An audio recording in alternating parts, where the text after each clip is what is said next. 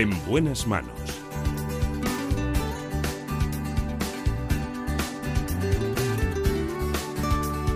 El programa de salud de Onda Cero. Dirige y presenta el doctor Bartolomé Beltrán.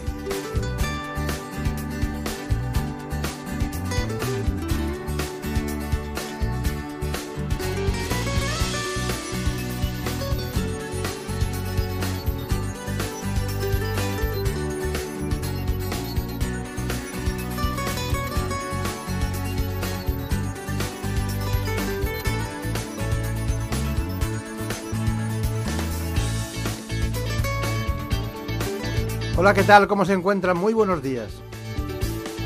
Me alegro mucho de saludarles. Vamos a tratar en este espacio asuntos que son de plena actualidad porque son pacientes que están afectos de problemas realmente delicados. Me refiero a las anemias, el Parkinson, la psoriasis y, como no, el cáncer de pulmón. Iniciamos el espacio con el doctor Juan Antonio Vargas, que es especialista en medicina interna del Hospital Universitario Puerta de Hierro de Madrid. Para adentrarnos en lo que son las anemias y los tipos más frecuentes, o la relación que hay entre anemia y embarazo, vamos a hablar con el doctor Vargas. Pero antes les recuerdo que nos interesa siempre oír este informe.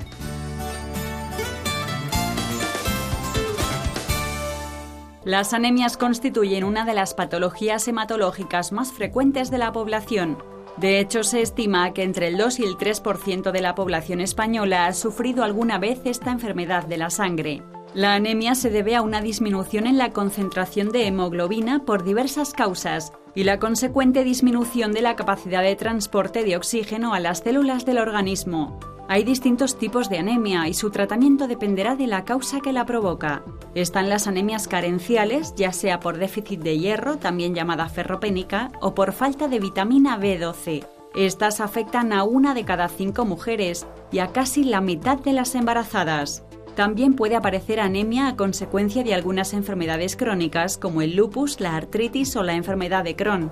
Otros tipos son la anemia hemolítica por pérdida de glóbulos rojos, aquella por incapacidad de la médula ósea, la anemia por agrandamiento de los glóbulos rojos o cuando existen alteraciones genéticas de la hemoglobina que provocan su mal funcionamiento. Es muy difícil, es bueno encontrar a médicos de atención primaria que son auténticos internistas, ¿no? conocen en medicina de familia una especialidad polivalente en todos los sentidos, pero ir a la esencia de la medicina interna hospitalaria, de alguien que se ha dedicado toda su vida a eso, no es tan fácil. No es tan fácil encontrar un buen especialista en medicina interna, aunque cada hospital tenga el suyo, eh, actúan muy internamente, son muy desconocidos.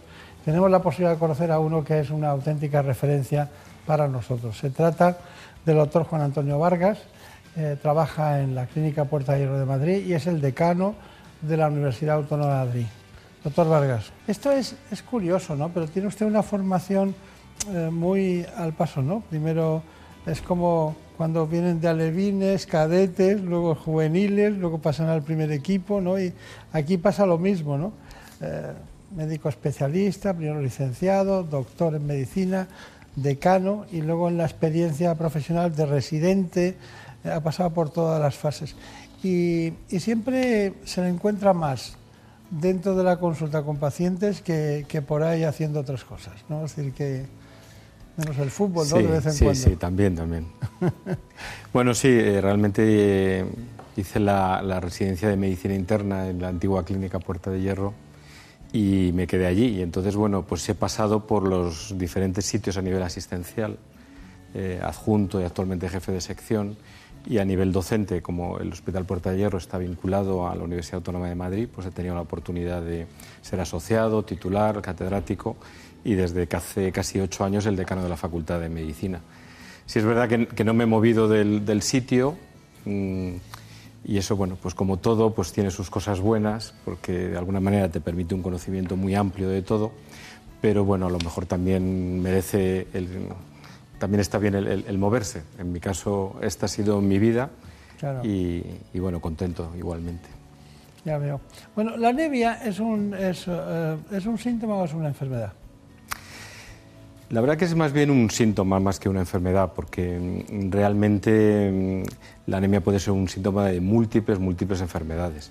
Cuando vemos un paciente con anemia, pues hay que hacer realmente un gran, gran diagnóstico diferencial. Eh, existen tipos de anemia muy frecuentes, como pueden ser los, eh, déficits de hierro, que pues, pueden ser los más habituales, pero siempre hay que hacer abrir claramente el abanico de posibilidades, porque la anemia puede ser realmente porque la médula ósea no fabrique bien los glóbulos rojos o porque se destruyan o porque se pierdan. Entonces hay que intentar buscar eh, cuál es el origen eh, de, esa anemia. Con lo cual, desde luego, es, más bien un síntoma que, una enfermedad. Eh, los que no aprecian una, una anemia en un momento determinado pueden estar equivocándose, ¿no? Sí, eh, bueno, los pacientes a veces eh, no tienen síntomas concretos, sobre todo las anemias que son crónicas, las anemias de lenta instauración, pues puede llevar a la persona a de alguna manera adaptarse, acostumbrarse a esa situación de una disminución progresiva de glóbulos rojos. El organismo tiene la capacidad de adaptarse a ese tipo de situación. Entonces, mm, bueno, pues eh, las personas a lo mejor se hacen una analítica de sangre y pueden observar que tienen, que tienen una anemia y que ponen en marcha pues, un procedimiento diagnóstico. Eso en la parte del, paciente y en la parte, digamos, clínica, yo creo que todo médico que observa una anemia en una mujer, en un hombre, unos determinados niveles de cifras de hemoglobina, yo creo que es necesario poner en marcha un procedimiento diagnóstico, aunque sea escueto, concreto, pero suficiente para poderlo diagnosticar. Claro, claro. ¿Cuál es la, vamos al binomio con cáncer, cuál es el cáncer que da que a usted le sorprende más la anemia o que le incita claro, si tiene sangre en heces, si tiene anemia, usted piensa el cáncer de colon inmediatamente. O antes eh, se pensaba cuando era uno digestivo, de digestivo alto, ¿no? que se ve tampoco ahora las hemorragias digestivas altas, salvo que haya varices. Eh, entonces, ¿qué, ¿Qué es lo indicativo? Es verdad que eh, la, anemia eh, en los tumores digestivos, pues lógicamente es un factor muy habitual, pero por pérdida. Una persona tiene una neoplasia en el colon o en el estómago y puede tener realmente pérdidas hemáticas. Pero en, la anemia en el cáncer eh, es una anemia que se llama de enfermedad crónica. Hay una serie de. el cáncer provoca una reacción inflamatoria y esa reacción inflamatoria está determinada por una serie de sustancias que realmente eh, provocan eh, provocan un defecto a nivel de la médula ósea. Eh, la anemia de enfermedad crónica es como que realmente la médula ósea no es capaz de utilizar bien el hierro que le llega a la, médula ósea y de hecho bueno, uno de los datos que existe a veces en, la, anemia asociada al cáncer es incluso el hierro elevado, la ferritina elevada, que la ferritina es una molécula que es como el depósito del hierro en el organismo. Entonces hay anemia de enfermedad crónica, anemia de, asociada al cáncer unida a esta situación inflamatoria y luego está la anemia realmente por pérdidas hemáticas. La más habitual, desde luego, es en las neoplasias de colon, en la cual hay una pérdida paulatina, progresiva, y que pone también igualmente ojo a visor. ¿no? Existen pruebas concretas, la sangre oculta en heces inicialmente para detectarlo y luego las pruebas endoscópicas. Los tumores digestivos y los tumores génito-urinarios pues son los que pueden producir realmente más posibilidades de anemia. Claro. Eh, y usted, aunque no sea ginecólogo, habrá visto pacientes con anemia que luego están embarazadas de X tiempo. ¿no? La respuesta de la mujer ante el embarazo en cuanto a la manifestación de anemia cambia ¿no? de unas a otras. ¿no? Sí, eh, eh, bueno, realmente en la mujer, eh, antes, vamos, fuera incluso del embarazo, es muy habitual realmente por las pérdidas menstruales. ¿no? Existe una gran posibilidad de ver anemias ferropénicas en la mujer por pérdidas menstruales. Y ya luego durante el, embarazo existe una situación dilucional, en que existe una situación en que la hemoglobina baja, pero en muchas ocasiones también realmente el hierro está disminuido, con lo cual el aporte de hierro durante el embarazo es algo también muy importante, incluyendo también el ácido fólico que se utiliza de una forma habitual también dentro del, embarazo. Eh, el embarazo es una situación hombre, que hay que estudiar de una manera aparte, porque no deja de ser una situación fisiológica y hay que tratar los casos que verdaderamente está indicado. Claro. Bueno, son las opiniones del doctor Juan Antonio Vargas, internista. un gran especialista en medicina interna de la Clínica Puerta de Hierro de Madrid, también decano de la Autónoma de Madrid. luego hay, dentro del mundo de las anemias, hay anemias especiales, ¿no? ya usted ha citado la ferropénica, pero ¿qué es una talasemia, por ejemplo? Bueno, una talasemia es una, una situación de una alteración genética de la, de la, molécula de la globina que puede confundirse con, las anemias ferropénicas justamente, porque cuando uno hace el hemograma, cuando uno ve el, el, análisis de sangre, pues puede observar hematíes pequeños, que eso es una cuestión muy habitual que se observa en las ferropenias. Sin embargo, cuando ya uno estudia el hierro, la transferrina, la ferritina, pues desde luego en las talasemias es normal. Entonces, eh, fundamentalmente la talasemia, las talasemias que vemos son talasemias minor, que se llaman talasemias que no provocan ningún tipo de problema. Que fundamentalmente yo creo que lo importante ahí es diferenciarlas bien con, el, con las ferropenias, porque no hay que hacer especialmente nada en este tipo de situaciones, salvo el conocer que uno lo tiene y que por tanto no tiene que, que hacer ningún tratamiento. Eh, existen dentro también del, de lo que es el análisis de sangre pues unos, unos, valores de mucho interés. Uno de ellos es la amplitud de la distribución eritrocitaria. Cuando todos los hematíes tienen el mismo tamaño, eso es, eso es, de las talasemias, y cuando hay hematíes de diferentes tamaños es de las ferropenias, porque de alguna manera esa médula ósea ha podido mm, producir la maduración de los glóbulos rojos en distintos momentos, en momentos en los que ha habido menos o más cantidad de hierro. Seguida hablaremos de estos asuntos en relación con con patologías ¿no?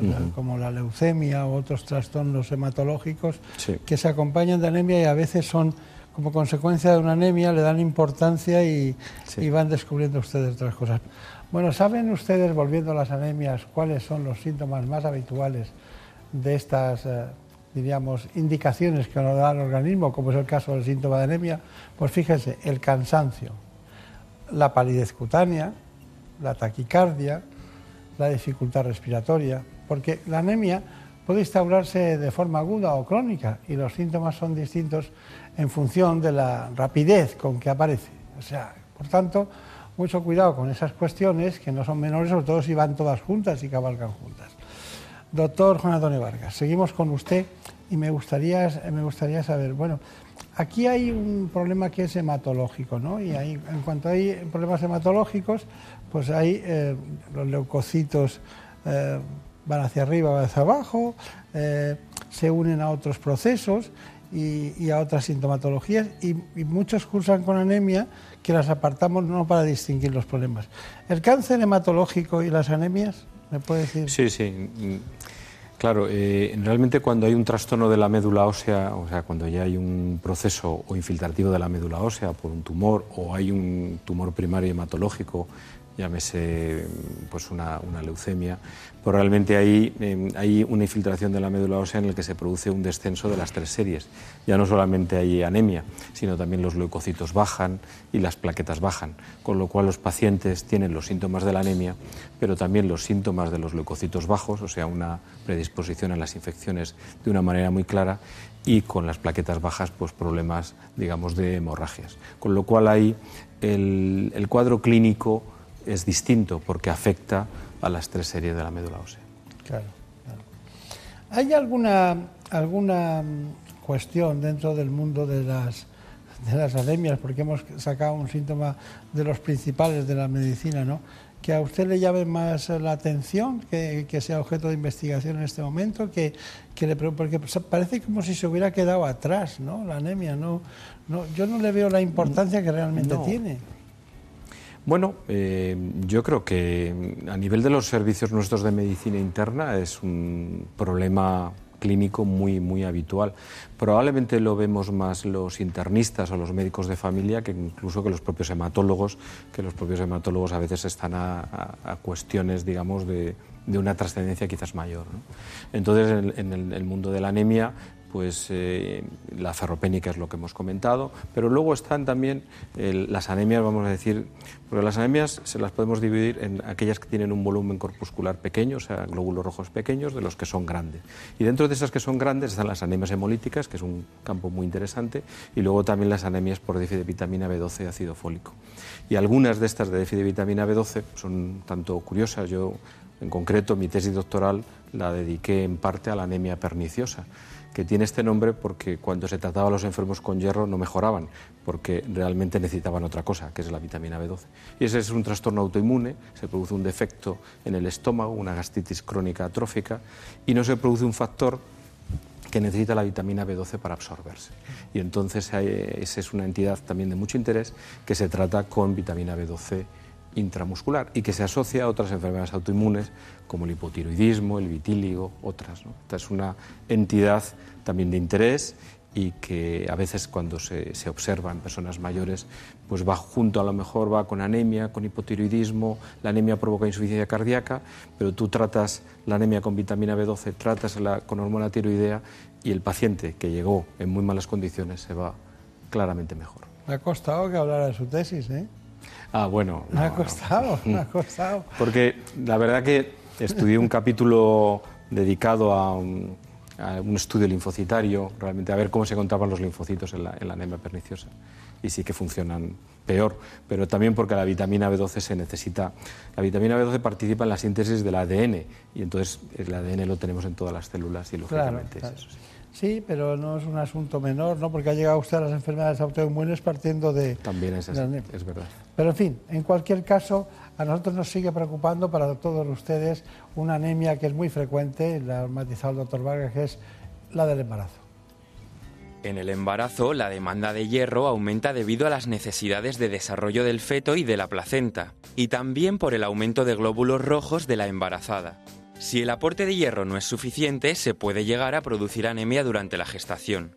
Esta necesidad durante los tres primeros meses es pequeña, solo 0,8 miligramos por día, y sin embargo sube hasta los 6,3 miligramos durante el segundo y tercer trimestre. Si este trastorno no se trata a tiempo, el recién nacido puede tener un bajo peso al nacer o desencadenarse un parto prematuro. Existen diferentes tipos de anemia como la fisiológica, que está presente en el segundo trimestre y no requiere tratamiento, la ferropénica, que supone un riesgo tanto para la mujer como para el feto, y es la causa del 12% de los recién nacidos de bajo peso y del 19% de los prematuros, y la megaloblástica, que es menos frecuente y se produce por un déficit de ácido fólico o vitamina B12. Para prevenir estos problemas, las gestantes deben ser asesoradas sobre la dieta por su médico. Y para tratarlos existen suplementos, y en casos más graves, la administración de hierro intravenoso. Bueno, está muy bien la información sobre el embarazo porque después de conocer estas patologías o estas alteraciones sobre la anemia en mujeres embarazadas, sepan que existen estos tres tipos, creo yo, de anemias durante este periodo. En primer lugar, las anemias fisiológicas del embarazo, que son normales, la anemia ferropénica, que ya hay que ir con cuidado y tratarlas, y las anemias, como se ha dicho, megaloblástica, que se produce por un déficit de ácido fólico o de vitamina B12. Bueno, en cualquiera de los casos, ahora nos interesa, hemos hablado de las talasemias, pero también hay otra patología que es la hemoglobinuria paroxística nocturna. Luego nos lo matiza el profesor Vargas, pero antes conozcan ustedes estas patologías. La talasemia es un trastorno hereditario que se transmite de padres a hijos y que se caracteriza por una producción anormal de hemoglobina. Se provoca entonces un incremento de proteína en los glóbulos rojos que conduce a su destrucción excesiva y produce anemia. Los síntomas de la talasemia severa abarcan deformidades óseas, fatiga, insuficiencia en el crecimiento, dificultad respiratoria e ictericia. Las personas afectadas de talasemia necesitan de frecuentes transfusiones de sangre, lo que conlleva daños al sistema cardíaco, endocrino y hepático. Sin embargo, la hemoglobinuria paroxística nocturna está provocada por la mutación de un gen que impide que numerosas proteínas de membrana se fijen en la superficie celular. Es una enfermedad sistémica que puede afectar a órganos como riñón, pulmones, hígado o sistema nervioso y se caracteriza por una anemia hemolítica intravascular. Las complicaciones principales son trombosis, hipertensión e insuficiencia renal crónica. ¿Habrá algo más bonito que la medicina? Hombre, este, em, es una inquietud constante, ¿verdad? Todo esto que hemos hablado de la hemoglobinuria paroxística nocturna, eh, ustedes, los internistas, ¿no? que tienen en cuenta todas las cuestiones, eh, cuando se van viendo poco a poco y va uno haciendo el cuadro, es fantástico, ¿no? Sí, eh, es verdad que la hemoglobinuria paroxística nocturna es una entidad muy, muy especial, ¿no? es un trastorno realmente de, de la célula STEM, de la célula madre, en el que de alguna forma los glóbulos rojos en este caso tienen una sensibilidad especial a un factor que se llama complemento y se hemolizan. Es una entidad que, en este caso a veces cuesta diagnosticarla, son cuadros de anemia hemolítica que necesitan un estudio muy concreto con citometría de flujo. Por ejemplo, en mi hospital realmente hay un compañero, el doctor Forés, de hematología, que puso en marcha tanto el diagnóstico como el tratamiento en hemoglobinuria parasítica nocturna. Pero es una entidad cuando hablaba al principio de ese amplio y abanico diagnóstico diferencial, cuando uno se enfrenta a, los casos de anemia hemolítica, los casos en los que se destruyen los glóbulos rojos, uno la tiene que tener presente. Sí. Claro, claro, claro. me llama mucho la atención en Puerta de Hierro que siempre que hay alguno de los especialistas dedicados a algo, dentro del global de cada especialidad se dedica a algo muy concreto, ustedes siempre lo ponen en relevancia entre ustedes, ¿no? Eh, lo respetan mucho eso de porque las grandes unidades de referencia en España y en el mundo nacen como consecuencia de la locura que tiene un gran especialista por un ámbito y luego se acaba convirtiendo en una unidad de referencia, ¿no? Eso ha sido así siempre, ¿no? Sí, bueno, mm, como decía al principio, mm, mi hospital ha sido siempre el Hospital Puerta de Hierro, ¿no? Entonces, bueno, es un hospital como que, voy a decir, que, que le quiero eh, estructuralmente y, igualmente aprecio enormemente a todas las personas que lo, que lo conforman. Y, bueno, tengo grandísimos compañeros con los que he podido compartir pues eh, la vida y la profesión durante muchos años y gente a la que, a la que respeto mucho de todas las especialidades. Eh, eh, desde luego puedo comentar, hay unidades de referencia muy diversas, pero el Hospital Puerta de Hierro, ahora mismo en su sede de Majadonda, es un hospital que da, tiene una infraestructura verdaderamente maravillosa eh, tenemos profesionales excelentes y luego tenemos aquello que se llama el espíritu de Puerta de Hierro, que ese espíritu de Puerta de Hierro indica también un poco, yo creo que el intento de ser eh, cordiales con la gente, de empatizar con los pacientes y también quizás de comportarnos como una familia, que eso nos viene de la antigua clínica Puerta de Hierro, que era un sitio pequeño y nos comportábamos como, como una familia. Eh, da la impresión de que fue un hospital diferente en aquel conjunto de hospitales españoles como La Paz, Ramón y Cajal y mm. luego Puerta de Hierro, Segovia de Arana, ¿no? donde empezaron las residencias más importantes. ¿no? Son todos ustedes de ese tropo. ¿no? Sí, eh, José María Segovia Arana, que, vino desde la Fundación Jiménez Díaz, la Clínica de la Concepción, él organiza lo que es el, Hospital Puerta de Hierro, pero no solamente la Clínica Puerta de Hierro, él realmente pone en marcha también nuestra Facultad de Medicina, fue el primer decano de la, de la Facultad de Medicina y puso en marcha todo aquello que disfrutamos ahora mismo en el Sistema Nacional de Salud, de alguna manera. Segovia Arana y sus colaboradores, por ejemplo el profesor Vicente Rojo, pues fueron personas que tuvieron la clara evidencia de poner en marcha el sistema MIR, el Fondo de Investigaciones Sanitarias, las especialidades como la medicina de familia, eh, los técnicos de laboratorio, realmente todo aquello que ahora tenemos, incluso podemos hablar temas de educación médica, ellos estuvieron en, los inicios y en, el, y en el desarrollo. Y entonces, bueno, pues los que hemos tenido la oportunidad de vivirlo de una manera cercana, pues lo valoramos y, lo que nos apetece es mantenerlo y, y si podemos, dentro de, lo posible, pues mejorarlo, pues intentarlo, claro. ¿Y, qué, y, y, dónde está el paciente en todo ese engranaje? Pues el paciente está en el centro absolutamente de todo. El paciente es lo que, de alguna manera, eh, lo que mm, es nuestro objetivo principal, es tener que, velar por, su salud. ¿no? Pero yo creo que, los que nos gusta, eh, bueno, un internista, evidentemente, nuestras herramientas muchas veces es eh, la historia clínica, ¿no? lo que es la anamnesis y la exploración clínica. Entonces eso nos conlleva pues, realmente la comunicación con el paciente, el trato con el paciente el ponernos en lugar del paciente, por eso decía también antes lo de la empatía. Entonces, el hecho de tener una buena comunicación con él es una cuestión básica. Y entonces esa comunicación conlleva también saber lo que quiere el paciente, ¿no? verdaderamente cuáles son sus deseos, cuáles son también sus miedos, porque muchas veces eh, eh, con una conversación tranquila, relajada, puedes disminuir esa incertidumbre que lógicamente tiene un paciente cuando se enfrenta a una enfermedad. Bueno, no puedo contar todo lo que, lo que sé. Si está usted allí a las 8 y se va a las 8 de la noche. Sí, ahora mismo tengo unos, horarios, largos, sí. sí, siempre los ha tenido. No le pregunto a qué hora se levanta, pero prácticamente se lo diré ahora. Bueno, hay una cuestión muy especial antes de las conclusiones, es que es muy importante, antes de esas conclusiones, que tengan ustedes en cuenta los alimentos. Es una, no es una frivolidad, pero es algo que quiero que sepan. Los alimentos que tienen más hierro. La yema de huevo, la carne de vacuno, los mariscos nunca crudos o poco cocinados, la carne de cerdo, las sardinas, las sardinas, las almendras, las nueces, las legumbres, el plan integral, algunos cereales enriquecidos con este mineral. Eso es, eh, puede ser, digamos, la lista de los elementos fundamentales que tienen hierro.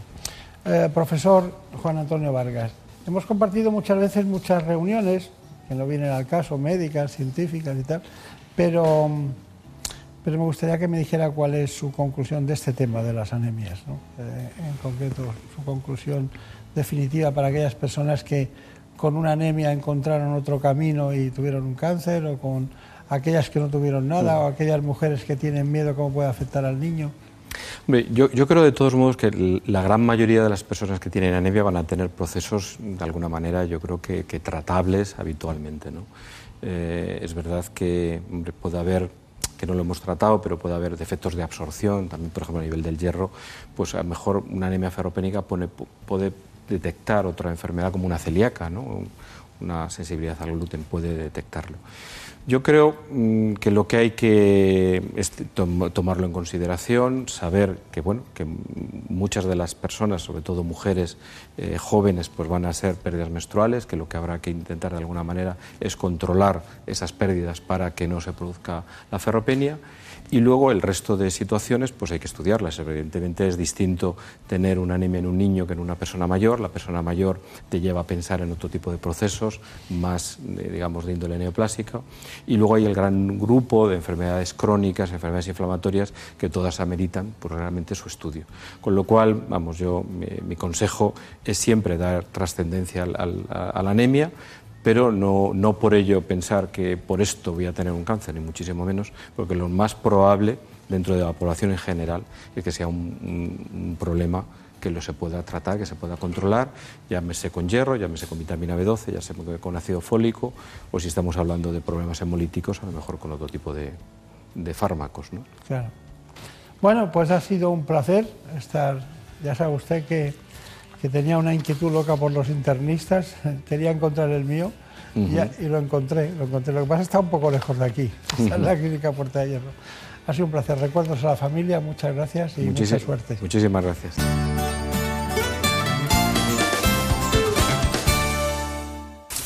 Es lógico. Murprotec, empresa líder en la eliminación definitiva de las humedades, patrocina la salud en nuestros hogares. Ahora más que nunca, estamos valorando nuestras viviendas y apreciamos lo que es tener un hogar donde poder estar tranquilos con nuestros seres queridos. Un hogar sano, que nos permita afrontar todos los problemas que puedan surgir. Es prioridad para Murprotec luchar por este objetivo. Ahora más que nunca, Murprotec contra las humedades en la salud de tu hogar. Siempre contigo en el 930 1130 o en murprotec.es. Ahora tienes mucho tiempo y nosotros muchas propuestas para entretenerte. Entra en la web y en la app de Onda Cero y descubre todas nuestras opciones de ocio, podcasts y programas para todos los gustos. Los que más saben de series, música, libros y cine se juntan en La Cultureta para hablar con datos y anécdotas, pero sobre todo entre amigos.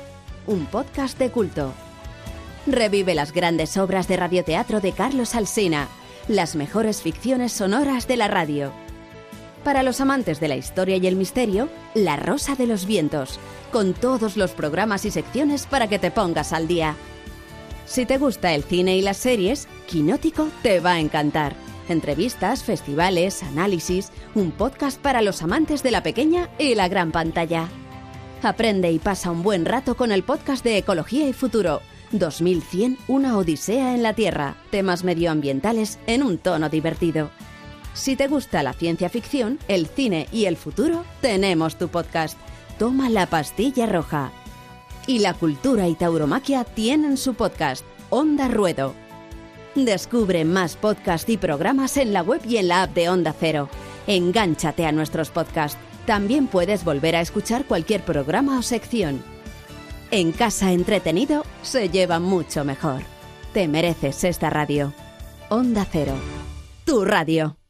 Cada día hay más aficionados al running, pero si echamos la vista atrás, veremos que no siempre ha sido un deporte para todos. De hecho, hasta 1967 ninguna mujer había participado en una maratón. Catherine Switzer fue la primera mujer que corrió de forma oficial la maratón de Boston, carrera en la que hasta el momento solo participaban hombres. Con el número 261 en su dorsal, llegó a la meta rompiendo la barrera del género en una de las maratones más importantes del mundo. Deportistas que hacen historia. Escucha cada noche en el transistor las voces que marcan la actualidad deportiva con José Ramón de la Morena. Ahora que estamos más separados, realmente estamos más cerca que nunca. Hola Carlos y mascoteros queridos. Eh, yo tengo un perro, es un mil leches de 7 kilos, color blanco, que se llama Guasa. Y se llama Guasa porque yo no quería perro. Y de ahí viene, que la guasa que tuvo que me metieran un perro en casa. Lleva 12 años conmigo y me da la vida y más estos días, como comprenderéis. Muy bien, están las gatitas, pues ya ves, contentas, mis perritas están ilusionadísimas, ya ves, todo el día en casa. Allí me he olvidado, Ah, muy contenta de teneros el fin de semana completos. La verdad es que vuestro programa es maravilloso, ayuda mucho a mucha gente a fomentar el amor y el cariño de los animales. Sois un equipazo, dais mucha alegría. Siempre juntos. Como el perro y el gato, con Carlos Rodríguez. Los sábados a las 3 de la tarde y los domingos a las 2 y media. Patrocinado por Menforsan. Los especialistas en cuidados, higiene y cosmética natural para las mascotas. Te mereces esta radio. Onda Cero. Tu radio. Actualidad y entretenimiento en las madrugadas de Onda Cero. Las otras noticias, cine, series, música, participación y muy buen rollo. Y a la verde llega Oscar Gómez con las historias de la ciencia. La historia de la ciencia que te voy a contar hoy nos lleva de nuevo a las profundidades marinas. En cuanto a la otra noticia del día en el Teletripi que llevas. Voy a hablar de amor. ¡Ay, qué bonito! Una de cada cinco parejas en España se casaron en 2019 conociéndose a través de las nuevas tecnologías. Serial Killer. Es el matador televisero Roberto López Ferrero. Muy buenas. Mi querido José Luis Salas, esta madrugada me apetece que analicemos un poquito una serie que es para los que querían ver mucha sangre. No son horas. Ahora de lunes a miércoles a la una de la madrugada, jueves a las 2 y viernes a las 3. Con José Luis Salas. Te mereces esta radio. Onda Cero. Tu radio. Soy Julia Otero. Quiero pedirte que te quedes en casa. Entre todos podemos parar el contagio. Podemos conseguir que esta situación pase lo antes posible. Por responsabilidad, por ti y por el resto. Implícate y quédate en casa. Onda Cero te mantendrá informado permanentemente y también entretenido, que van a ser muchas horas. Pero tú, quédate en casa. Paremos el contagio. Quédate en casa. Onda Cero. Tu radio. En buenas manos. El programa de salud de Onda Cero. Dirige y presenta el doctor Bartolomé Beltrán.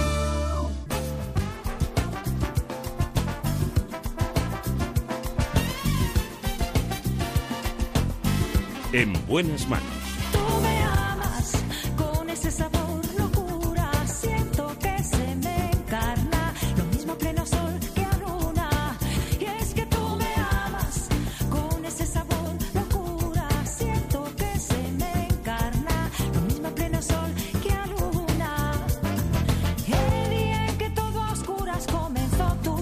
Adentramos en el ámbito de la neurología para hablarles con ustedes de un asunto muy interesante. Me refiero a ese temblor que conocemos como enfermedad de Parkinson.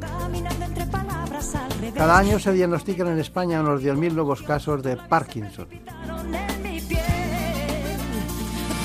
Lo hacemos acompañados de la doctora Rocío García Ramos, que es neurólogo del Hospital Clínico Universitario San Carlos de Madrid.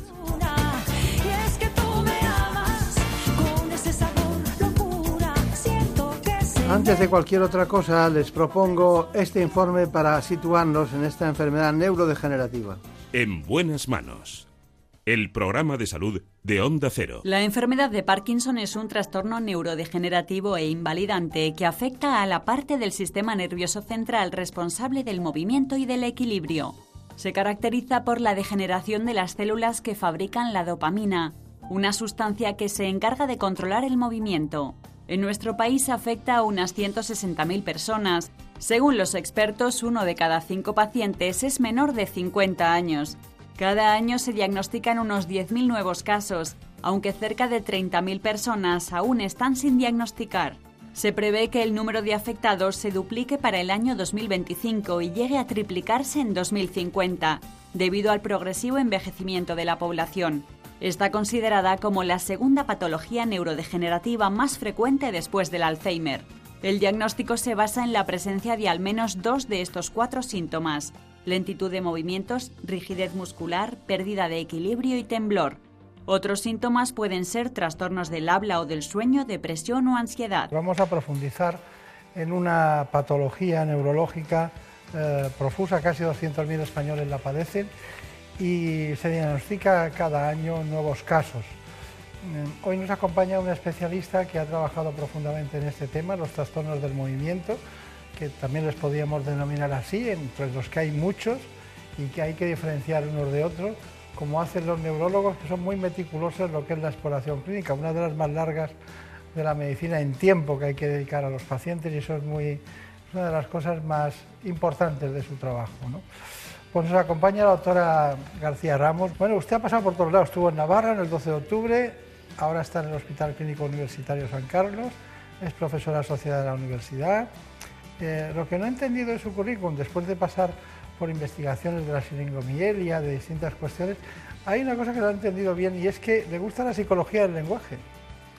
Me, me interesa mucho la psicología del lenguaje porque realmente en todas las patologías que nosotros tratamos, los trastornos del movimiento, está muy implicado el lenguaje, Claro. tanto el contenido como la expresión. Entonces, realmente, pues al final, derivado de mi tema de interés, eh, pues por ahí he profundizado bastante. Claro.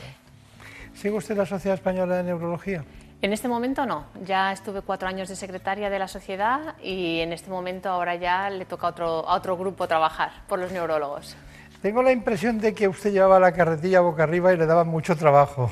Bueno, la verdad que es un, es una, ha sido una época apasionante porque me he divertido mucho, he hecho cosas nuevas y al final aprendes mucho y te enriquece en cosas que no son puramente clínicas, sino que Claro. son temas paralelos a lo que hacemos en el día a día y eso te enriquece y te, Claro. y te estimula bastante.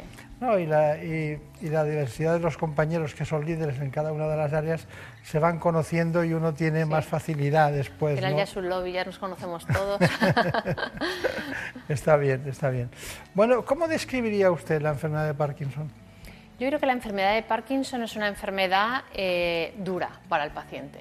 Es una enfermedad dura porque afecta a todos los sistemas eh, que, tiene el cerebro, eh, desde el punto de vista del movimiento, la capacidad de caminar, la capacidad de moverse, eh, la capacidad de coordinar, tan sencilla como coger un objeto, y luego afecta muchos procesos de cognitivos, tanto memoria, luego los estados de ánimo, el sueño, afecta hasta el aparato digestivo, eh, síntomas urinarios, realmente afecta a todas las cosas, al día a día y en todos los aspectos del paciente. Entonces, pues se ve muy comprometido y necesita de verdad mucha, mucha ayuda. Pues yo tengo la sensación de que hemos avanzado muy poco. Porque desde James Parkinson han pasado 103 años. ¿eh? Desde, que lo- desde que él dijo esto puede ser... La algo". verdad que hizo una definición muy acertada. Incluso hemos tardado años en llegar a entender todo lo que dijo en su momento. Pero sí se ha avanzado mucho. Se ha avanzado mucho en el conocimiento de la enfermedad, en diferenciar distintos fenotipos de pacientes y poder darles un pronóstico. Y, y es verdad que desde que salió la levodopa, que sigue siendo el mejor tratamiento sintomático del paciente, no se ha avanzado muchísimo. Sí es verdad que hemos, hemos aprendido mu- mucho mejor a manejar los pacientes, hacemos que aguanten muchos años con una mejor calidad de vida. Y bueno, y queda mucho por hacer, claro, pero sí se ha avanzado. No se enfade conmigo, pero, pero mm, tengo la sensación de que a veces no se puede hacer casi nada. Que No, el no. paciente, hay casos muy refractarios, ¿no? Eh, el- con el tiempo hay casos que desarrollan síntomas para los cuales no tenemos tratamiento. En la enfermedad de Parkinson idiopática. Luego es verdad que hay otros Parkinsonismos mucho más graves y que eso es otra historia, ¿no? Sí. Pero eh, cada vez somos capaces de prolongar más la época buena del paciente, no la solo la luna de miel que se decía al principio, sino que tenga unos años con muy buena calidad de vida. Luego es verdad que aparece una serie de síntomas por los que nos queda trabajar mucho, pues todos los cognitivos, los trastornos de la marcha, que son un punto duro y difícil de tratar en los pacientes y que le limitan mucho, claro, al final. Ya, pero yo he visto pacientes que empiezan eh, con alteraciones del movimiento, el temblor, ese temblor que, que es de reposo, no es intencional, como el, de- el del cerebelo, y de repente eh, van teniendo trastornos, babean, hablan menos, se deprimen, y después acaban en una silla de ruedas, perdóneme, ¿eh?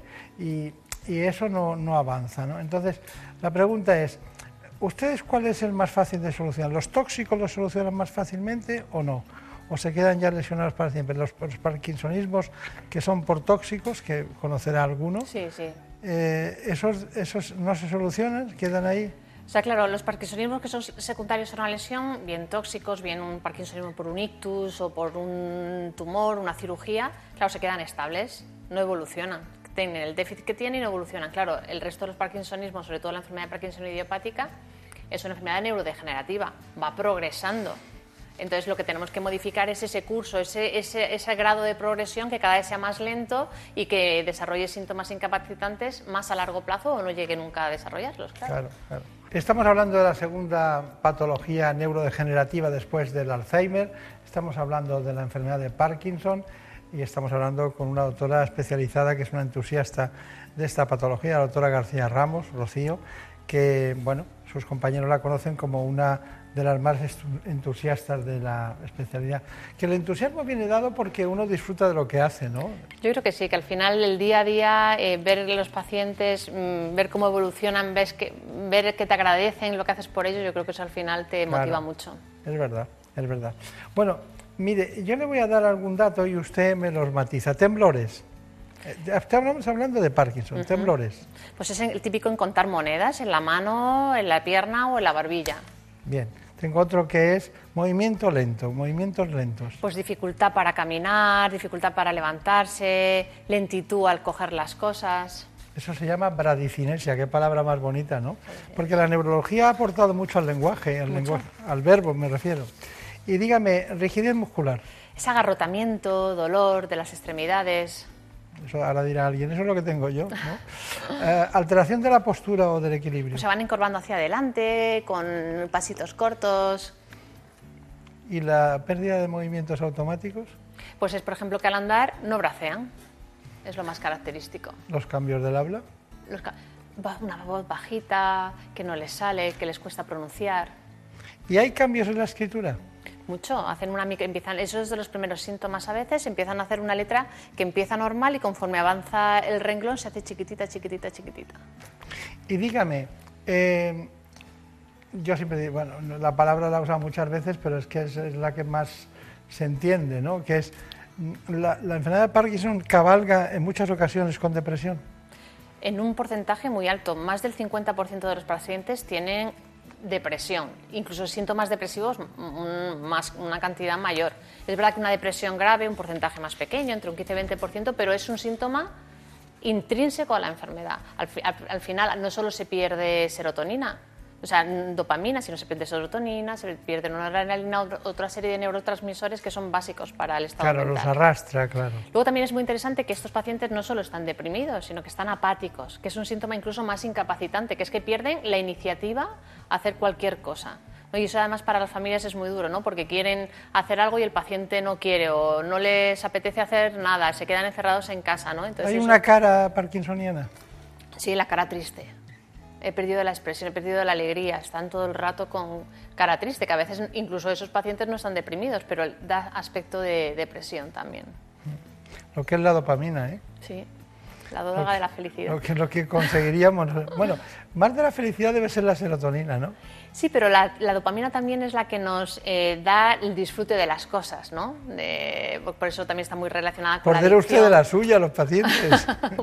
Qué difícil es bioquímicamente encontrar algo que sea igual que lo que produce el organismo, ¿verdad? Muy difícil. Bueno, en, la- en el Parkinson realmente le damos dopamina, que es muy pocas enfermedades las que seamos capaces de dar aquello que falta, ¿no? Sí, sí, sí. Bueno, también damos insulina a la diabetes. También, también, es verdad. Y también está. Pero bueno, son otras cosas esas. Sí, pero bueno, es, es equiparable. Es equiparable, sí. Bueno, eh, bueno, ya hemos descubierto tres: dopamina para el Parkinson, serotonina para la depresión, insulina para la diabetes, ¿no? en un momento. Bueno, seguimos con lo que estamos, ¿no? que es el Parkinson. Usted ha hablado de idiopático en Ujú. algunas ocasiones, que quiere decir de causa desconocida. ¿no? Eso es. Y hay tantos. De todas las enfermedades de Parkinson el 90%, por- o de, el 90 por- de la enfermedad de Parkinson, el 90% son idiopáticos y el 10% tiene una causa genética, sobre todo aquellos de inicio joven. Gente menor de 45 o 50 años está indicado hacer un estudio genético o incluso en pacientes en los que la carga familiar es muy alta y entonces pues a lo mejor sospechas que hay una causa hereditaria, pero el 90% son idiopáticos, es decir, de causa desconocida. Es verdad que se cree que hay una serie de factores ambientales con una predisposición genética, que ya se conocen genes que te, que te predisponen al Parkinson y, se- y que pues al final desencadenas la enfermedad, ¿no? pero no se conoce realmente una etiología única como tal. Claro, claro, claro.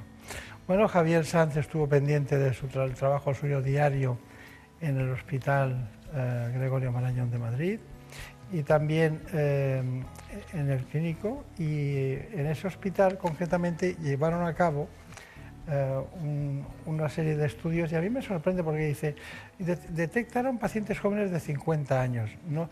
A veces no debuta antes el Parkinson.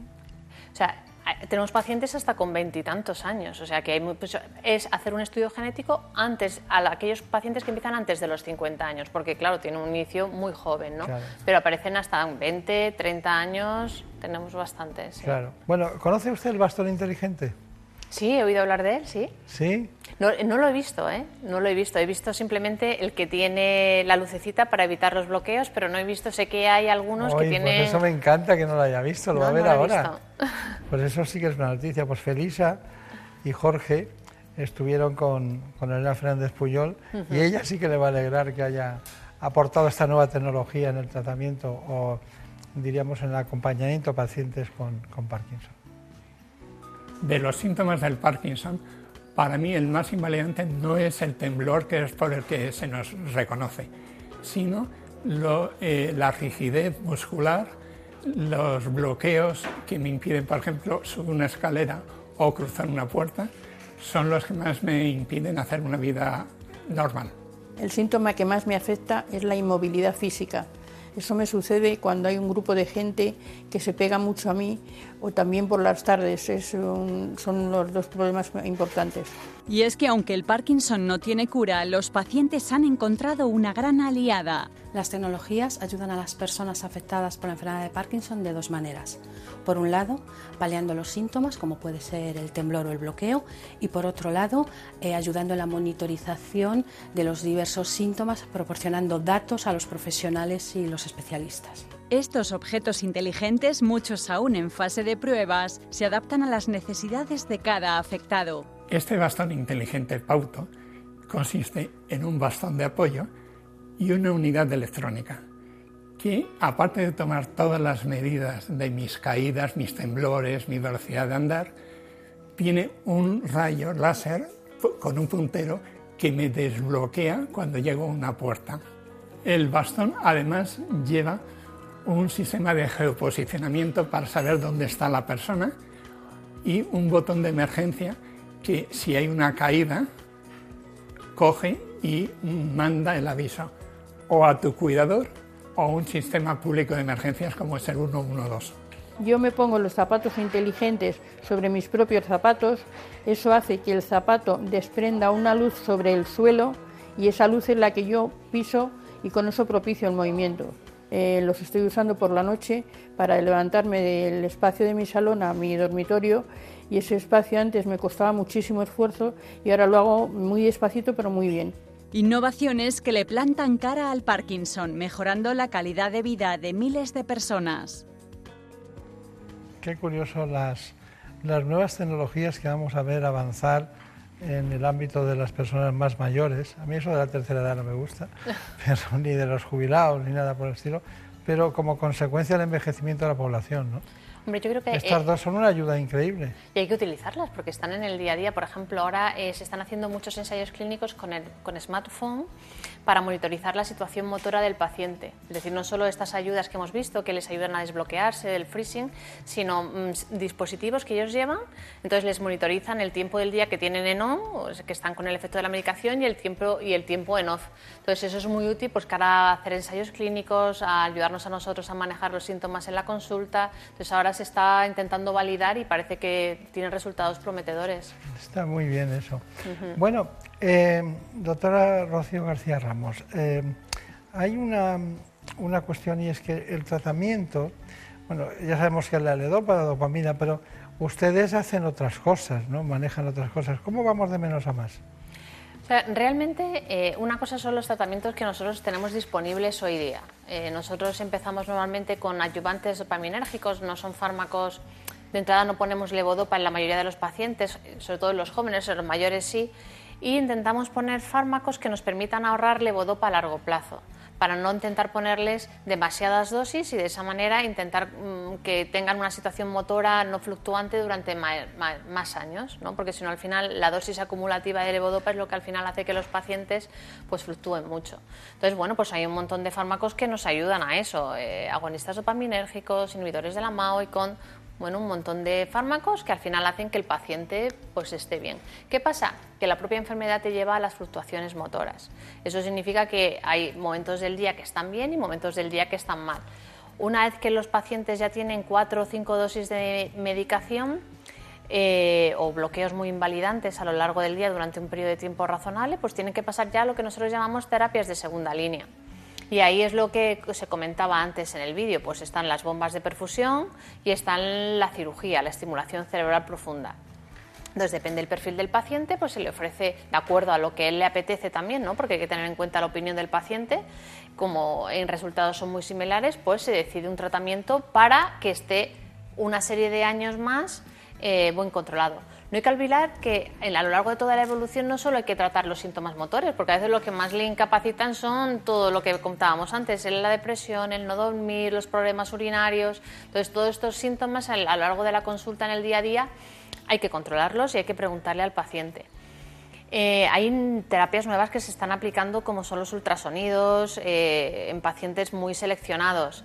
Eh, y luego hay muchos ensayos clínicos en marcha, que ese es el eso es lo más interesante. Claro. Ensayos clínicos para esos estados finales que decíamos y esos síntomas como para la demencia, que te- estamos llevando ahora ensayos clínicos para el deterioro cognitivo, para eh, tratar el sueño, para tratar la depresión. Y lo que más nos interesa sobre todo son los ensayos clínicos para fases iniciales. Es decir, eh, todo la- lo que se llama la inmunización, la terapia biológica para evitar que esa proteína que está matando neuronas por acumularse de forma normal no lo haga, bien con la vacuna o bien metiendo anticuerpos y con terapias biológicas. Está, o sea, que es primo hermano del Alzheimer. Primo hermano, son proteinopatías. Cada uno, eh, de- el Alzheimer se deposita proteína tau y betamiloide y en el Parkinson sinucleína. Y en otras, pues en las taupatías como en las supra- Cada, cada enfermedad, en función de la proteína que se acumule, empieza a degenerar en un sitio diferente. Claro. Estamos hablando de, del mismo te- tejido que recibe una proteína diferente, pero que le causa un daño también diferente. Porque se acumula en un sitio diferente, claro.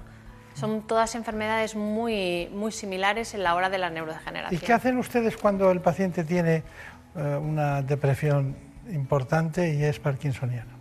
Pues primero, de- lo más importante es detectarlo, detectarlo en el día a día, estar pendiente y, que, y, y que, y intentar eh, que el paciente o la familia no lo refiera. Y por supuesto tratarlo, tratarlo, no puedes tener a un Pero a la vez.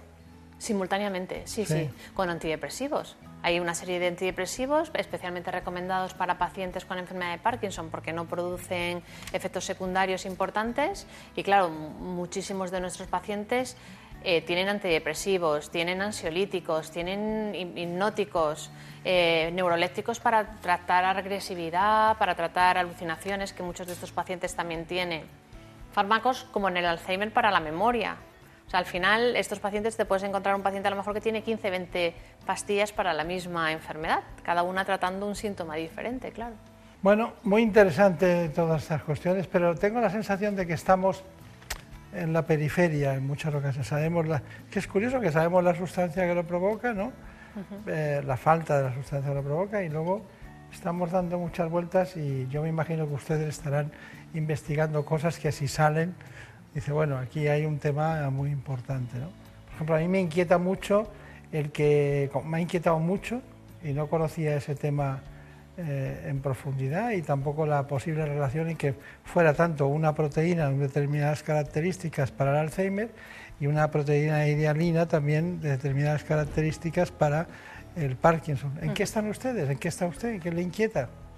A mí me inquieta el, de- el frenar el curso de la enfermedad. Realmente el disponer de un fármaco que nos modifique la enfermedad y que pare la progresión. Yo creo que ese sería el éxito de, terapéutico más importante en la enfermedad de Parkinson. De hecho, toda la todos los ensayos clínicos en inmunización, tanto activa como pasiva, que están en marcha, eh, van en ese camino y eso es la verdad que va a ser muy prometedor y yo espero que de aquí en los próximos 5 o 7 años tengamos resultados de algún ensayo clínico que esté en marcha y de algunos que van a empezar. O sea, yo creo que eso va a ser el mayor reto. Y luego también es muy importante el diagnóstico precoz y un buen tratamiento de los pacientes, un abordaje multidisciplinar y ah, tratando todos los síntomas que, que tienen y poniéndole hincapié en una atención cercana y completa. ¿no? Yo creo que eso también al final mejora mucho la calidad de vida y, y- y los pacientes lo agradecen y, y llevan mejor la, la enfermedad. Está bien. Bueno, ¿se imagina alguna vez un titular de esos de Nature o de algún sitio que dicen "Eh, un equipo de investigadores dirigidos por la doctora Rocío García Ramos ha encontrado una vacuna contra, contra el Parkinson? ¿no? Hombre, ¿Sería eh, posible? Vamos a ver, nosotros eh, realmente lo que esperamos es participar en alguno de los ensayos clínicos realmente que se lleven Claro, a cabo claro. en esto, ¿no? Entonces, claro, esperemos contribuir, por supuesto, y nuestros pacientes sobre todo que se ofrecen Claro. en estas, en- para estas investigaciones, ¿no? Pues esperaremos, Por supuesto, esperaremos. por supuesto. Muchas gracias por venir. Me No, ha gracias a verla de vosotros nuevo. por inventarme. No sé si me gusta tanto que haya dejado de ser mm, eh, secretaria general de la Sociedad Española de Neurología, porque sus compañeros la echarán de menos muchísimo. Eso espero. Bueno, muchísimas Gra- gracias.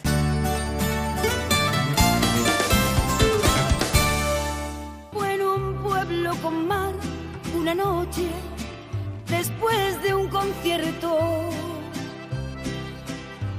Tú reinabas detrás de la barra del único bar que vimos abierto.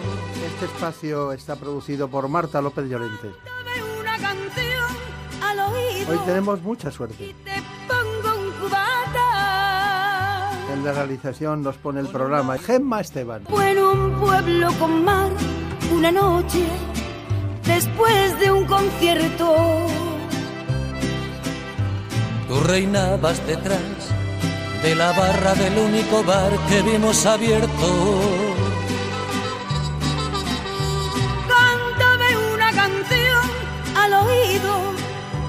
Te pongo un cubata. con una condición que me dejes abierto el balcón de tus ojos de gata. Loco por conocer los secretos de mi dormitorio.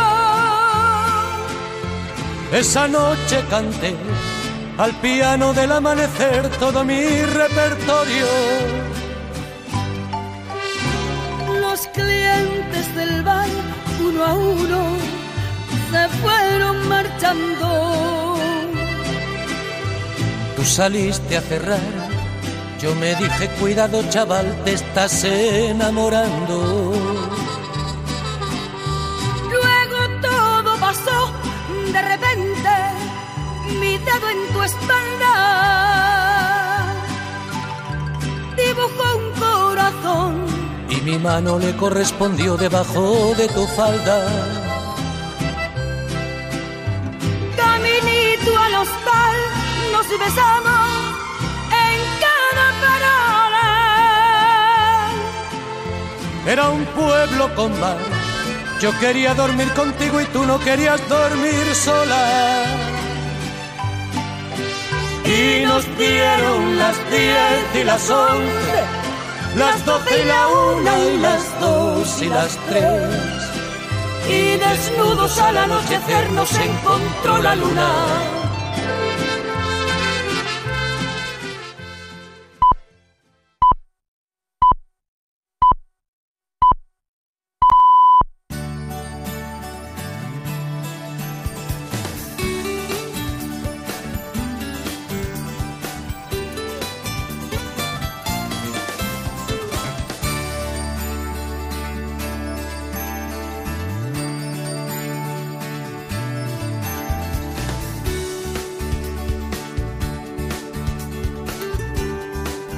En buenas manos.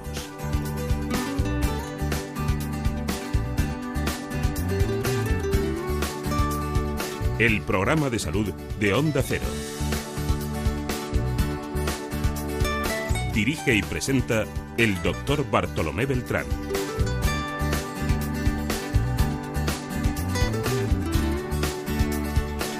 Seguimos adelante en la segunda parte del programa, acompañados en la realización por Gema Esteban y en la producción ejecutiva Marta López Llorente. Vamos a adentrarnos en un tema dermatológico de gran profundidad también en todos los órganos y aparatos. Me refiero al caso de la psoriasis. Lo vamos a hacer con el doctor Pablo de la Cueva, que es dermatólogo del Hospital Infanta Leonor de Madrid. Más de un millón de personas padecen psoriasis. Una enfermedad que tiene un gran impacto no solo en la piel, sino en la autoestima. Así que les propongo este informe para que conozcan cuáles son las coordenadas de la psoriasis.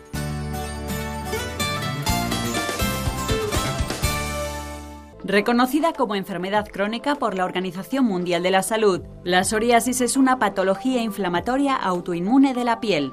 En España afecta a más de un millón de personas y suele aparecer entre los 15 y los 35 años, aunque también afecta a niños y a personas mayores. Su manifestación más habitual es la aparición de lesiones cutáneas cubiertas de escamas y provocar picor. Es una enfermedad crónica y se presenta en brotes, y en ningún caso es contagiosa. De momento no tiene cura, pero gracias a las distintas opciones terapéuticas, tanto orales como tópicas, se pueden reducir sus efectos. En hasta un 30% de los pacientes, esta enfermedad va más allá de un problema de la piel y aparece además la llamada artritis psoriásica. Esta patología se caracteriza por una inflamación crónica de las articulaciones, provocando hinchazón y dolor. Esto, unido a la merma de la autoestima, hace que afecte de forma muy importante a la calidad de vida del paciente. Bueno, pues está con nosotros el doctor Pablo de la Cueva, es dermatólogo, trabaja en Vallecas, en el Hospital Infanta Leonor de Madrid. Bueno, un centro de referencia para muchas patologías en aquella zona, en aquel distrito, pero en este caso eh, hemos echado mano de él para hablar de la psoriasis. Mm, Hay muchas cuestiones que determinar en este aspecto que evolucionan, pero cada vez hay más tratamientos, pero sigue siendo un proceso crónico, es un proceso que además es autoinmune y que cursa con picor. Son cuestiones que vamos a debatir a lo largo del espacio. Doctor de la Cueva. Se me ocurre con eh, su apellido de la Cueva. Pablo de la Cueva es un apellido que igual tuvo en algún momento un Beltrán delante, ¿no? Sí, sí, hace muchos, muchos años. Sí que es verdad que han pasado tantos desde Beltrán de la Cueva que realmente cuando lo lees en los libros de historia dices Beltrán de la Cueva, pero realmente mis abuelos, tíos, etcétera, no, no es un tema habitual de hablar de Beltrán de la Cueva. Sobre todo que no está usted aquí por eso, sino por el conocimiento. ¿eh? No somos primos. No somos, no somos. Eh, me gustaría indicar que usted está en todas las sociedades científicas de la dermatología, pero claro, de todas las que está, a mí me interesa la de miembro del Grupo Español de Psoriasis. Claro. ¿Qué es el Grupo Español de Psoriasis? El grupo de psoriasis es un grupo de dermatólogos que pertenecemos a la Academia Española de Dermatología, que es la sociedad científica de la dermatología en España. Entonces, dentro de los campos de interés de la dermatología, uno muy importante es la psoriasis y se ha formado un grupo de trabajo en el que se investiga, en el que se hace, es la punta de lanza en formación, en docencia, un poco es la cara visible de los dermatólogos en España para dar pues consejo tanto a pacientes como a otros especialistas o profesionales sanitarios para dar luz a los avances de la psoriasis. Claro. Bueno, así que usted es de la Academia Española de Dermatología, de la, también de la Americana. Eh, he leído que era del Colegio Latino o Ibero-Latino de Dermatología también y también del Europeo. O sea Sí. que, pero lo importante para nosotros es eso. Se formó en Madrid, está en el Hospital Infanta Leonor, es presidente de la sección del Centro de la Academia Española de Dermatología y Venología. Y en conclusión, si a usted tuvieran que decirle, díganos en pocas palabras qué es la psoriasis. La psoriasis es una enfermedad de la piel inflamatoria que cursa con unas lesiones que son rojas, descamativas, que pican y que en los últimos años se ha visto que está relacionado con otros procesos inflamatorios y por eso se dice que es una inflamación sistémica porque se relaciona por ejemplo, con inflamación de las articulaciones o con otras comorbilidades. Está bien, está bien. Bueno, eh, bueno, pero ah, usted ha dicho que tiene unas manchas rojas, pero ¿y, y no se transforman en blanquecinas en algún momento? Sí, rojas y que descaman. Esa descamación, esa zona blanca, como si se estuviese cayendo la piel, eh, como una escama de, de un pez, es muy importante. De hecho, lo que medimos en la psoriasis es el grado de rojo, la altura de las lesiones, que es el grosor de las lesiones, y el grado de escama. Hay personas que tienen mucha descamación y de hecho ensucian la casa, eh, la ropa, todo el rato, bueno, pues tienen que estar quitándose porque una localización muy frecuente es en el cuero cabelludo y parece que tiene una caspa muy importante con lo que se tienen que estar todo el rato limpiando. Eso marca mucho a los pacientes. Lo que más pica debe ser el cuero cabelludo, ¿no? El cuero cabelludo pica mucho, pica mucho y es de, los, de las zonas que los pacientes lo llevan peor. También lo llevan muy mal las manos y los pies, la deambulación. Lo que se ve, ¿no? Lo que se ve, lo visible, lo funcional, es decir, los pies para deambular, hacer deporte, las manos, que aparte de ser muy visibles, hacemos muchas cosas con las manos, ya sea de forma laboral o recreativa, es muy importante. Molesta mucho porque, claro, no es un cáncer, pero da una mala vida. Eso es. Es estar en vida, pero con mala vida. Claro, claro, mala calidad de vida y sobre todo en relación con los demás, ¿no? Mm. También. Bueno, vamos a poner y a situar este proceso dermatológico en la actualidad de hoy para que ustedes lo conozcan más en, en profundidad. Hay muchas preguntas que hacer, pero hay una que es básica y fundamental, que es para mí el proceso entre lo que es la mujer Ujú. y la psoriasis. Ujú. Eh, la mujer está en una, en una etapa de su vida en la que no, no, no está embarazada, pero luego se va a quedar embarazada cuando quiere o no quiere, y luego el posembarazo, y luego ya eso nos lleva a una dinámica para preguntarle por la genética. ¿Le parece bien? Sí. Cuéntemelo. De hecho, es uno de los temas que ahora mismo estamos trabajando más. Es decir, nos importan todos los pacientes, pero luego vemos que en algún momento pues, hay una determinadas, determinadas circunstancias vitales que marcan a algunos pacientes. Y hemos visto en los últimos años que la mujer joven, aparte de que un adolescente si aparecen placas rojas descamativas lo lleva fatal, también los hombres. Pero la mujer un poco más se ha visto, pero también que su programación vital, es decir, si voy a tener hijos, eh, si encima tienes una psoriasis grave, eh, qué va a pasar en el embarazo. Entonces, los dermatólogos sensibilizados con la situación tenemos pues, las herramientas para, primero, tranquilizar a la paciente, porque realmente sí que hay un esquema en el que puedes hacer tratamientos, podemos, de hecho, en el embarazo la mitad de las pacientes mejoran. Es decir, que lo que quiero transmitir fundamentalmente es a todos los pacientes tranquilidad porque tenemos tratamiento para todos los supuestos y en el caso de la mujer que no se agobie, que vamos a tener opciones para darle, para tener controlada la patología y que su vida sea normal. Porque tienen miedo. Hay miedo, hay miedo porque llega una edad, pues 25, 30, 35 años, con una psoriasis que puede ser moderada o grave, en el que está controlada con un determinado fármaco, que si le quitas el fármaco podría empeorar. Entonces, eso condiciona, porque hay fármacos que no se pueden dar durante el embarazo. Entonces, eh, hemos investigado, sabemos que tenemos determinados fármacos que sí se pueden dar durante el embarazo, sabemos que podemos seguir a la paciente en todas sus fases, tanto antes de embarazarse como durante el embarazo, y dar la mejor opción, con lo que hay que dar tranquilidad. Lo que no entiendo es porque si la mitad de las mujeres mejoran durante el embarazo, ustedes no investigan por qué mejoran y utilizar eso como tratamiento. Sí, ha habido, ha habido investigación, pero sí que es verdad que investigación en embarazadas es muy difícil de hacer. Claro. Muy, muy difícil de hacer. Y de hecho este estudio de la mitad de las mujeres es de una N, de un número de pacientes muy pequeño. Claro, claro. Muy pequeño. Pero sí que cada uno en nuestra consulta sí que tenemos muchos ejemplos de, mejores, de mujeres que mejoran durante el embarazo. Claro, claro, claro. Bueno, y hay uno de los, eh, de los ya como consecuencia de, de, de la unión de un hombre y una mujer, como consecuencia de sus relaciones y, y que tienen un pequeño o una pequeña, Ujú. pues habrá miedo a la herencia, ¿no? Claro. Entonces, la psoriasis es una enfermedad genética, es decir, que está escrito en nuestros genes, en nuestro código genético, tener más probabilidad de tenerla o no, pero no es hereditaria como tal. Es decir, si tengo padres con psoriasis, voy a tener yo psoriasis.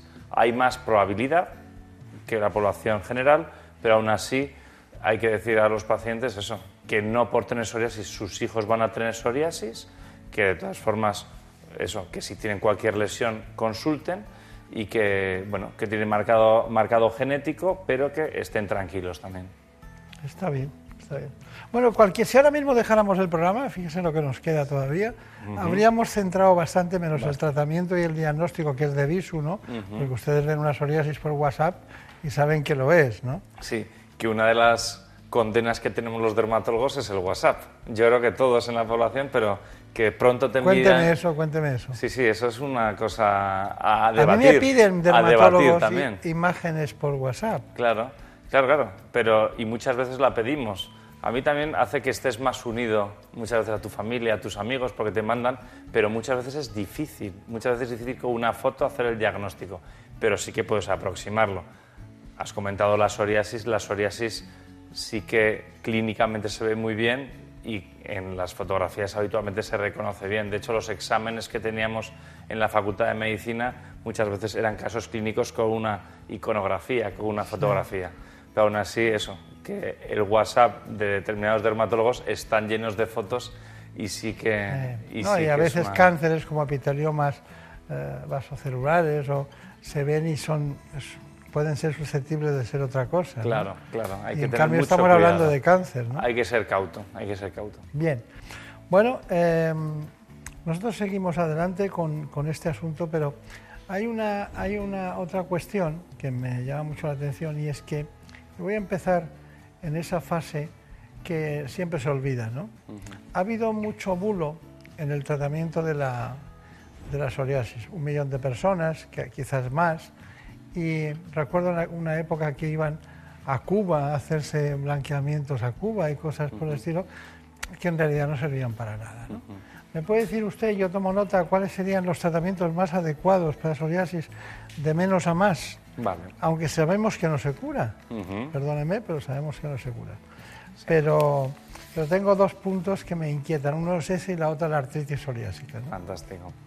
Pues eh, de menos a más. Es decir, lo primero que tenemos que ver es el paciente, cuánta psoriasis tiene, es decir, qué extensión o qué localizaciones tiene, y también qué calidad de vida tiene el paciente, que de hecho tenemos cuestionarios para medir la calidad de vida, aparte de preguntar al paciente. Con esas dos dimensiones, es decir, lo físico, lo que se ve, y cómo lleva el paciente, tenemos que darle el mejor tratamiento. Y de menos a más, en las formas muy localizadas, empleamos tratamientos tópicos. Tópicos que se tienen que adecuar perfectamente a la zona. Si es cuero cabelludo, mejor un líquido o una espuma. Si es una zona muy descamativa o manos y pies, más cremas o pomadas. Si es mucha extensión, tenemos espumas o tenemos emulsiones. Sería el tratamiento tópico. Fundamentalmente, los principios activos más conocidos son los corticoides y la vitamina D o combinación de los, de los dos. Siempre explicando muy bien al paciente cómo se lo tiene que dar para que sea totalmente seguro. Si tenemos más extensión, una opción es la fototerapia, son los rayos ultravioleta que se dan en centros sanitarios habitualmente y es una emisión de rayo ultravioleta que es justo antiinflamatoria. Quita la inflamación de la psoriasis y por tanto blanquea las lesiones. Y ya el siguiente paso, en formas moderadas y graves, como ha indicado el vídeo en lo que ya hay mucha extensión o que no ha sido eficaz el tratamiento tópico y el paciente tiene mucha repercusión de su calidad de vida, comentas con él la opción de tratamiento sistémico, que ya pueden ser pastillas o inyecciones, habitualmente o sistémico clásico o los biológicos que tenemos desde hace 15 años aproximadamente. Ese sería el esquema general. Y luego lo del término individualizar. Cada paciente es un mundo y realmente nos tenemos que adaptar. Decíamos antes que es crónica, que siempre lo van a tener, pero hay algún porcentaje de pacientes que tienen psoriasis que se llama eruptiva, que incluso pueden tener brotes, pero después blanquear ellos solos en unos meses. Es decir, que cuando tenemos el primer diagnóstico de psoriasis y han pasado solo unos meses, también hay que comentarle esta posibilidad de que hay un porcentaje que podría estar durante muchos años sin lesiones. Muchas veces nos viene a consulta ya después de años y años. Es muy improbable que se le quite. Pero esos primeros diagnósticos de psoriasis eruptivo podríamos indicarle que hay un pequeño porcentaje que remitiría solo. Bueno, eh, nosotros hemos preparado, a pesar de todo, para incidir una información sobre artritis psoriásica. La psoriasis es una enfermedad inflamatoria autoinmune y crónica de la piel, pero que puede desencadenar otros problemas de salud. Gran parte de los pacientes sufren además una inflamación de las articulaciones, la llamada artritis psoriásica. Otros síntomas son dolor, hinchazón y dificultad de movimiento. Aunque se desconoce su causa, se cree que es la consecuencia de una suma de factores genéticos, inmunológicos y ambientales. De hecho, un 40% de los pacientes tienen familiares cercanos afectados. El tratamiento de la artritis psoriásica varía en función de cada paciente, dependiendo de la intensidad de las articulaciones inflamadas y de la gravedad de las lesiones cutáneas. Y aunque para aliviar las articulaciones se requiere reposo, en esta patología es necesario practicar ejercicio físico diario para evitar la atrofia.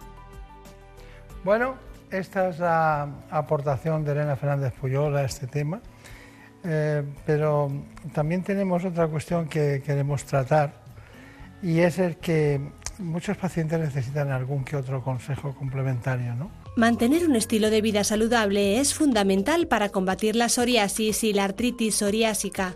Estas patologías producen dolor y, en el caso de la artritis, inflamación en la zona afectada.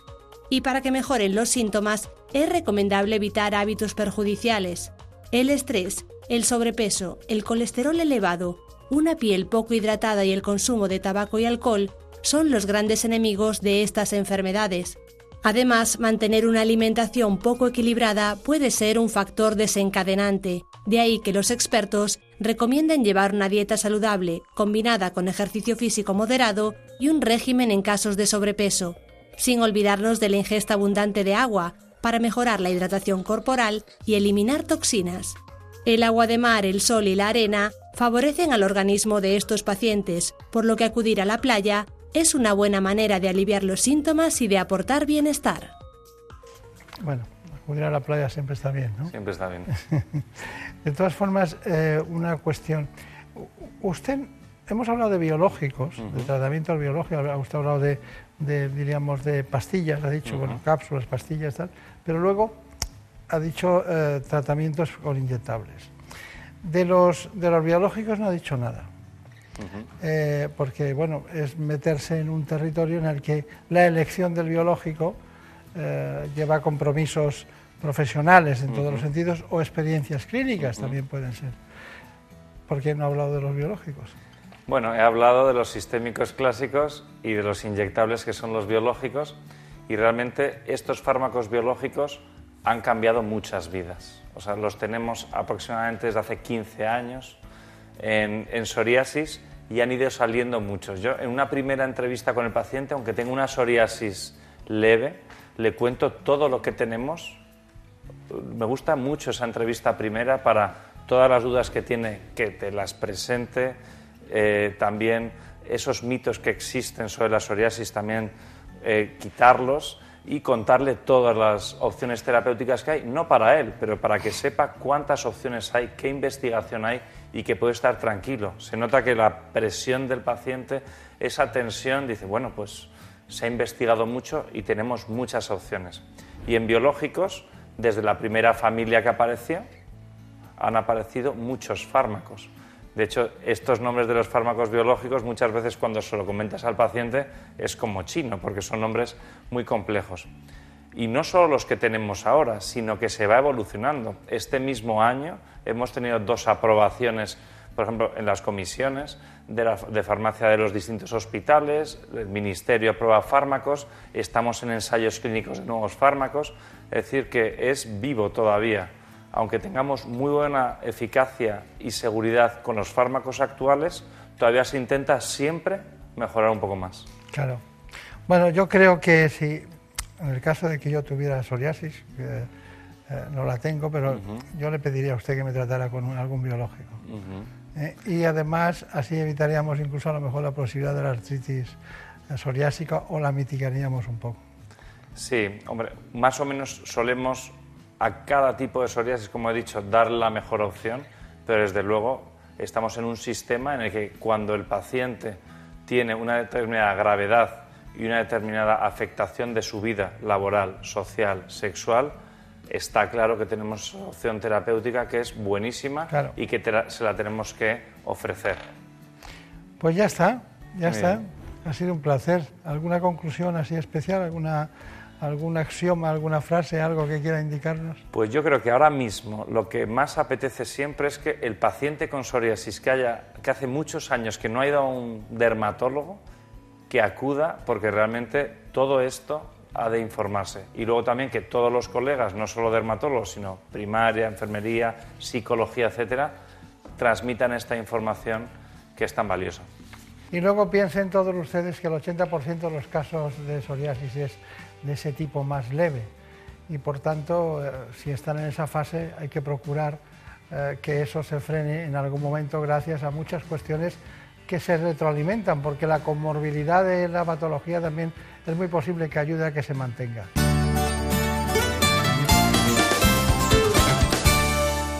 Ahora más que nunca, estamos valorando nuestras viviendas y apreciamos lo que es tener un hogar donde poder estar tranquilos con nuestros seres queridos. Un hogar sano, que nos permita afrontar todos los problemas que puedan surgir. Es prioridad para Murprotec luchar por este objetivo. Ahora más que nunca, Murprotec contra las humedades en la salud de tu hogar.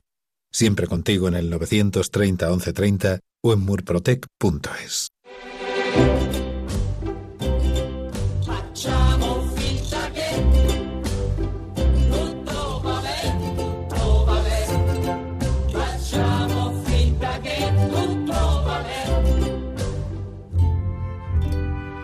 Soy Carlos Alsina y quiero agradecerte que estés compartiendo tu día a día con nosotros. Buenos días, soy médico.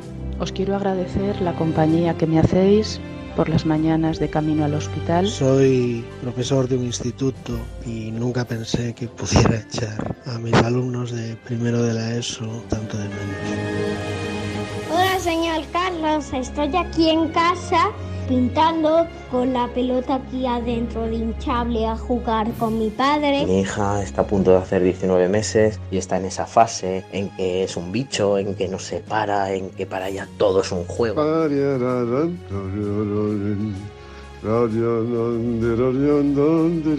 Hagamos como que todo va bien, todo va bien. Yo que no soy una persona nada de lágrima fácil, más bien lo contrario, cada mañana cuando ponéis el himno lloro, lloro. La verdad es que ahora se me ha metido en la cabeza y a toda hora lo estoy tarareando. Incluso cuando voy de patrulla y tengo al compañero ya hartito. Soy guardia Todo el mundo está ahí haciéndonos a los demás la vida mucho más sencilla. Igual un día me animo y canto estas cachamos. Pasamos todo el día en el camión, en el camión, para que a la gente no le falte el papelón. Facciamo finta che tutto va bene, tutto va bene. La canto todas las mañanas y me pongo contento pensando que la familia de mis amigos está bien. Facciamo finta che tutto va bene. Gracias por hacer la radio entre todos. Te mereces esta radio. Onda Cero, tu radio. Lidia Valentín, campeona olímpica mundial y europea, es la mejor alterófila española de todos los tiempos. De sus tres medallas olímpicas, solo una fue recogida in situ. El oro y la plata llegaron con años de retraso, tras descalificar por dopaje a las atletas que la precedieron. Una deportista que no para de ganar medallas y ha conseguido visibilizar este deporte en nuestro país. Está entre las mejores de la historia del deporte español y de la alterofilia mundial. Grandes deportistas que hacen historia y cada noche en el transistor puedes escuchar a las grandes voces del deporte con José Ramón de la Morena.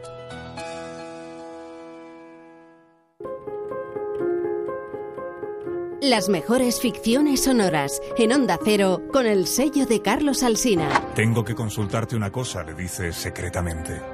Sé que debemos sacrificarlo todo por la causa, pero a veces se le presenta a uno un caso de conciencia difícil de resolver. Para mí no hay más conciencia que la estrictamente revolucionaria. A sangre y fuego. Milagro en la gran ciudad. El mago de Oz. Celia en la revolución. Cómpreme una radio. Buen día, ovejero. Buen día, señor. ¿Salió usted a caminar temprano? No, no, no camino. He pasado la noche en la cueva. Mi esposa está dentro. ¿Ha parido un crío? Moreno y menudo. Mm, el parto es una experiencia dura. Revive donde y cuando quieras las mejores ficciones sonoras de la radio creadas por Carlos Alsina. En la web y en la app de Onda Cero. Tenga vuestra merced a bien, mi señor Don Quijote, darme el gobierno de la ínsula que en esta rigurosa pendencia se ha ganado. Advertid, hermano Sancho, que esta aventura y las semejantes a esta no son aventuras de ínsulas, sino de encortijadas. Te mereces esta radio. Onda Cero, tu radio.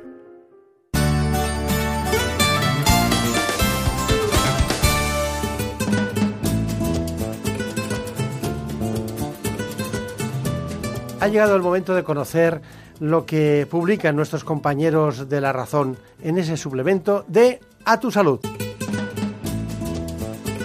Saludos desde La Razón. La actualidad manda y esta semana el suplemento a tu salud lo dedicamos casi por completo al coronavirus. Por un lado, explicamos cuáles son todos los nuevos síntomas que descubren los médicos en la consulta, como parálisis facial, sequedad ocular, eczemas en la piel o pérdida de olfato y gusto. Contamos también que la obesidad se ha convertido en el primer factor de riesgo más determinante en los pacientes contagiados por COVID-19, sobre todo en los menores de 65 años. De hecho, la existencia de grasa abdominal empeora el pronóstico y dispara el riesgo de mortalidad estas edades. Además, explicamos que durante el confinamiento se ha producido un repunte del consumo de cannabis, de tabaco y de alcohol. Y mirando al futuro avanzamos que un fármaco para el cáncer busca frenar al COVID-19 a través de un pionero estudio español denominado Copérnico. También entrevistamos al presidente de la Sociedad Española de Cardiología, quien nos cuenta la estrecha relación que existe entre las dolencias coronarias y el coronavirus, mientras que explicamos cuáles son los nuevos protocolos que se siguen con las mujeres embarazadas. Y hablando de niños, los psicólogos infantiles nos confirman que el largo confinamiento tendrá consecuencias a largo plazo en los menores. De hecho, en las consultas ya están comprobando el aumento de problemas como insomnio, alteraciones de conducta e incluso regresiones como volver a hacerse pis en la cama. Y en nuestra contra entrevistamos al atleta Martín Fitz, quien nos confiesa que en estas semanas la parte emocional es más importante que la física. Pero estos son solo algunos de los contenidos. Encontrarán más información en las páginas del suplemento a tu salud y durante toda la semana en nuestra web www.larazón.es barra tu salud. Sin más, que pasen una feliz semana. En buenas manos. El programa de salud de Onda Cero. Dirige y presenta el doctor Bartolomé Beltrán.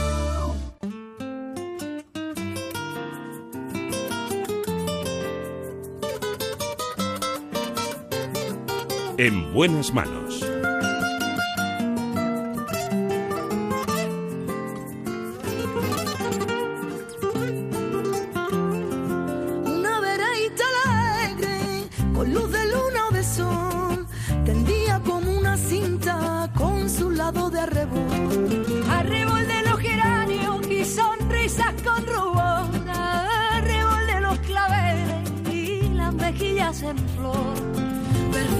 De magnolia, rociada de mañanita, la Tienen que espabilar porque ya sabemos lo que les gusta. Los ojos, la luna. Ahí estamos. y la ventana se agita. Les recuerdo que vamos a tratar uno de los asuntos más importantes de nuestro tiempo, el cáncer de pulmón. Una estampa. Lo vamos a hacer con un especialista en oncología, es jefe del servicio del Hospital Puerta de Hierro de Madrid. Se trata del doctor Mariano Provencio.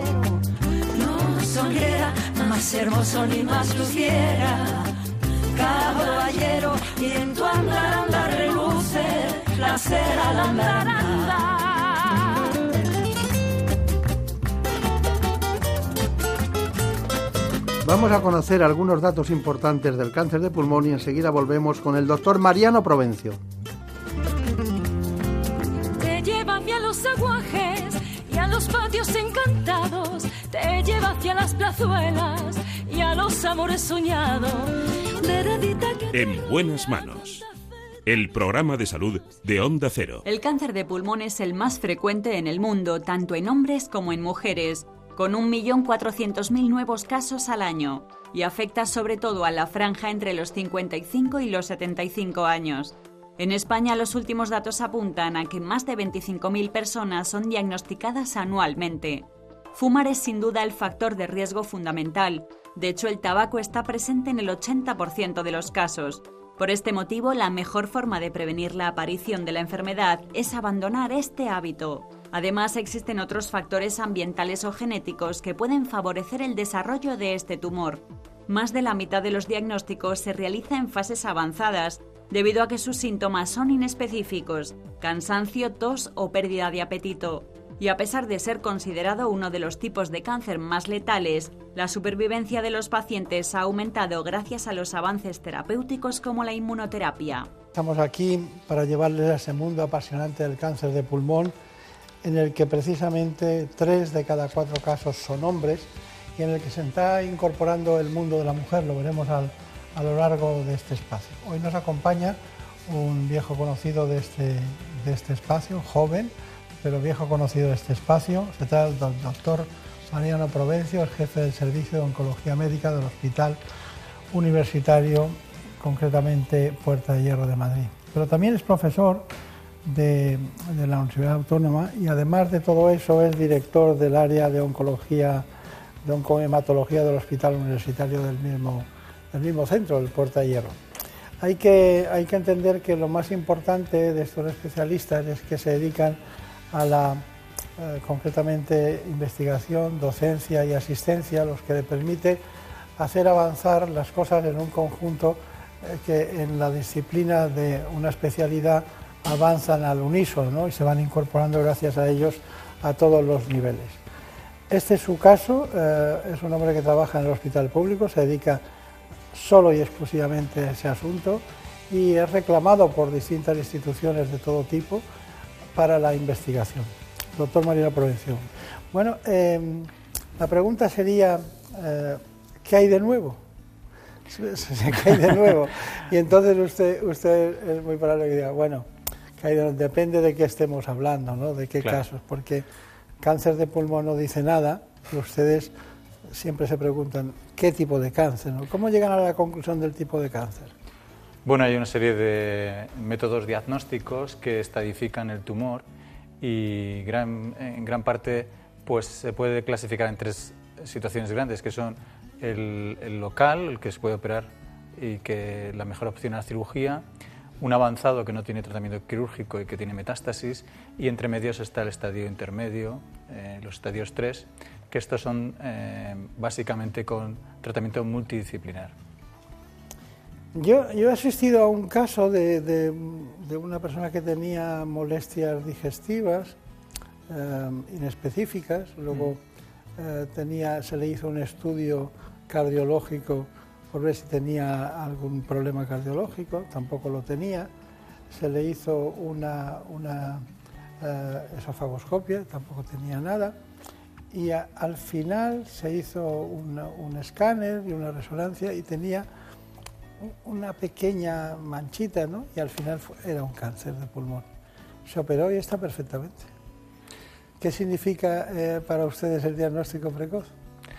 Bueno, es un reto, eh, en el sentido de que efectivamente en un tumor que tiene mal pronóstico, eh, lo mejor sería diagnosticarlo de una forma temprana, si eso además se puede curar.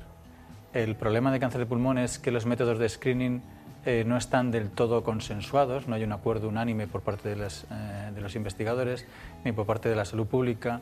Y por otra parte, el comportamiento también es distinto de otros tumores, de forma que de forma muy precoz también puede tener metástasis a distancia.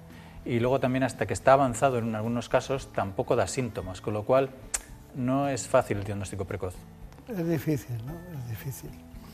Eh, ¿Cuáles son las razones por las que se ha incorporado la mujer eh, cada vez más al mundo del cáncer de pulmón? La, la más clara es la incorporación al, al, hábito tabáquico, es decir, las mujeres eh, dentro de, digamos, una igualación de sexos y tal, pues ha habido un incremento claro en los últimos años, últimas décadas, de incorporación al hábito tabáquico. Y eso, como existe un decalaje entre que uno fuma y se aparece el cáncer de pulmón, pues eso es lo que eh, de mayor eh, proporción ha ocasionado este aumento. Claro, claro. Nos, nuestros datos nos indican que estamos hablando casi del 86% de los enfermos de cáncer de pulmón son fumadores. Sí. En el, en el caso de ellas también. También. Hay una proporción también, eh, también creciente, que no sabemos eh, por qué, que son eh, mujeres no fumadoras con aumento de cáncer de pulmón. Pero aquí también in pueden intervenir factores genéticos, como también fumadoras pasivas o otras cuestiones que habrá que investigar más, ¿no? Está bien, está bien. Bueno, ya son, ya son eh, ocho años de jefe de servicio. Ocho años, sí. Ocho años. ¿Cómo pasa el tiempo, no? Eh, rápido o lento según donde estés. ¿Ha tenido posibilidades de cambiar la estructura del departamento? Sí, ha cambiado bastante. ¿eh? Cambia bastante, eh, tanto en investigación como en docencia, como también yo creo asistencial. Claro, claro. Sí, porque ha, estos departamentos han pasado de, de, ser estáticos a ser transversales y muy dinámicos, ¿no? En ese. Sí, era mi intención, el eh, lanzar el departamento de una forma distinta. Se había hecho bien hasta entonces, o sea que tampoco eh, me parece que sea criticable. Yo me, me formé allí pero creo que era momento de cambiar cosas. Claro. ¿Y sigue siendo director científico del Instituto sí. de Investigación? Sí. Eso debe ser muy complicado, ¿no? Bueno, eh, como hemos comentado antes, solo me dedico a la pública, de forma que mi tiempo se dedica solo a, a cuestiones públicas. Claro, claro, claro. De todas de todos, eh, las cuestiones que, que, he visto, ha sido Premio Nacional de Medicina Cultura Viva, eh, premios de Innova en 2013 bueno, el premio Albert Jovel, también de, a la personalidad contradictoria más destacada en el ámbito de, de, la oncología, pero me ha sorprendido lo del área de la oncohematología. Hmm. ¿Por qué? El área de oncohematología en el instituto. Sí, porque. Bueno, es, eh, los institutos de investigación son eh, toda la parte investigacional que deben desarrollar instituciones sanitarias. Entonces, eh, eh, la investigación biomédica realmente tiene que estar imbricada dentro de que es un hospital, yo creo, eh, un, siguiendo un modelo americano de que haya la máxima conexión y además también la mayor traslación posible de los hallazgos al paciente. Entonces, el área de oncohematología pues es un área clásica dentro de la, de la oncología. Claro. Sí, pero eh, eh, estamos hablando de hematología cáncer en hematología, ¿no? Y, y usted, básicamente, cuando dices Mariano Provencio en España y posiblemente en el mundo, automáticamente sale el cáncer de pulmón, ¿no? Entonces, el área de hematología es, es realmente muy difícil, ¿no? Es complicada, ¿no? Tiene sí, muchos... pero tiene la, la, oncología en general y la hematología es una parte, eh, la parte de hematología clínica, digamos, tiene mucha transversalidad en cuanto a la oncología, el desarrollo de fármacos, la investigación básica, la investigación translacional, la genética. Entonces yo creo que tiene muchas conexiones. Está bien. Bueno, eh, cuando le llamé por teléfono, eh, estaba usted pendiente de un congreso que ahora veremos consecuencias, investigaciones que se han hecho y bueno, ya quedamos para hoy, ¿no? Para, sí. para, para hacer el programa. Y ¿Y, y qué hay de nuevo en, ese, en el ámbito de la, de, del cáncer de pulmón? ¿Hay alguna, alguna forma, eh, algo que sirva a los pacientes, que mejore la, la, calidad del paciente, que mejore la esperanza de vida? ¿Hay algo nuevo que usted quiere sí, poner hay, acento? Sí, hay mucho nuevo. Eh, primero es que cada vez hay más poblaciones, es verdad que son pequeños tamaños, pequeños porcentajes de población con genes determinados Y si esto no llevara un fármaco que inhibe esa, esa mutación o que la frena o que la revierte, no sería importante, pero existen cada vez más poblaciones determinadas con mutaciones específicas y tratamiento específico, que puede ser un porcentaje pequeño, el 1, 2, el 3, el 10%, pero eso, teniendo en cuenta que el cáncer de pulmón afecta a muchas personas, es un porcentaje muy alto. Es decir, que a lo mejor mucho más que cualquier tumor de otro tipo hablado de forma independiente. ¿no? La segunda cuestión, yo creo importante y relevante y que además nos afecta como, también como país es la presentación del estudio NADIN en el, Mundial de, eh, con la comunicación oral, que ha sido, eh, que le hice yo, que ha sido una eh, realmente una repercusión internacional muy importante en cuanto que marca un camino en un tratamiento en el estadio 3 que he comentado antes, el que está entre el avanzado y el inicial, que son pacientes potencialmente operables, pero que llevamos 25 años haciendo lo mismo con estos pacientes y obteniendo lo mismo, es decir, resultados muy pobres, a pesar de que son teóricamente curables. Está bien, está bien. Bueno, pues la verdad es que ya saben ustedes que nos acompaña desde el principio de este espacio el doctor Mariano Provencio, es especialista en oncología, es una referencia mundial en este aspecto, y he dicho mundial. Ha habido un congreso ciertamente hace poco tiempo en Cataluña, en Barcelona. Él estuvo allí, nos ha dicho algunos de los avances y estamos intentando analizar algunas cosas más. Pero a usted se le podría clonar, ¿no? Porque, claro, si pudieran clonarle, podría estar en el Congreso de Barcelona, luego irse a Bruselas, ¿no? Porque es difícil organizarse después, ¿no? Y dirigir las cosas así después. ¿Qué va a hacer en Bruselas? Pues eh, voy a una reunión de la Comisión Europea porque nos han dado un proyecto del Horizonte 2020 y yo soy el coordinador europeo del proyecto. Y bueno, pues eh, nos tenemos que ir a recibir eh, información y, y ver cómo se desarrolla y eh, las cosas económicas y todas esas cosas. Es muy curioso. Y es que si, si ustedes no hacen investigación clínica, es imposible dar datos eh, objetivos después para poder decir, pues esto por esta línea va bien o no va bien. ¿no?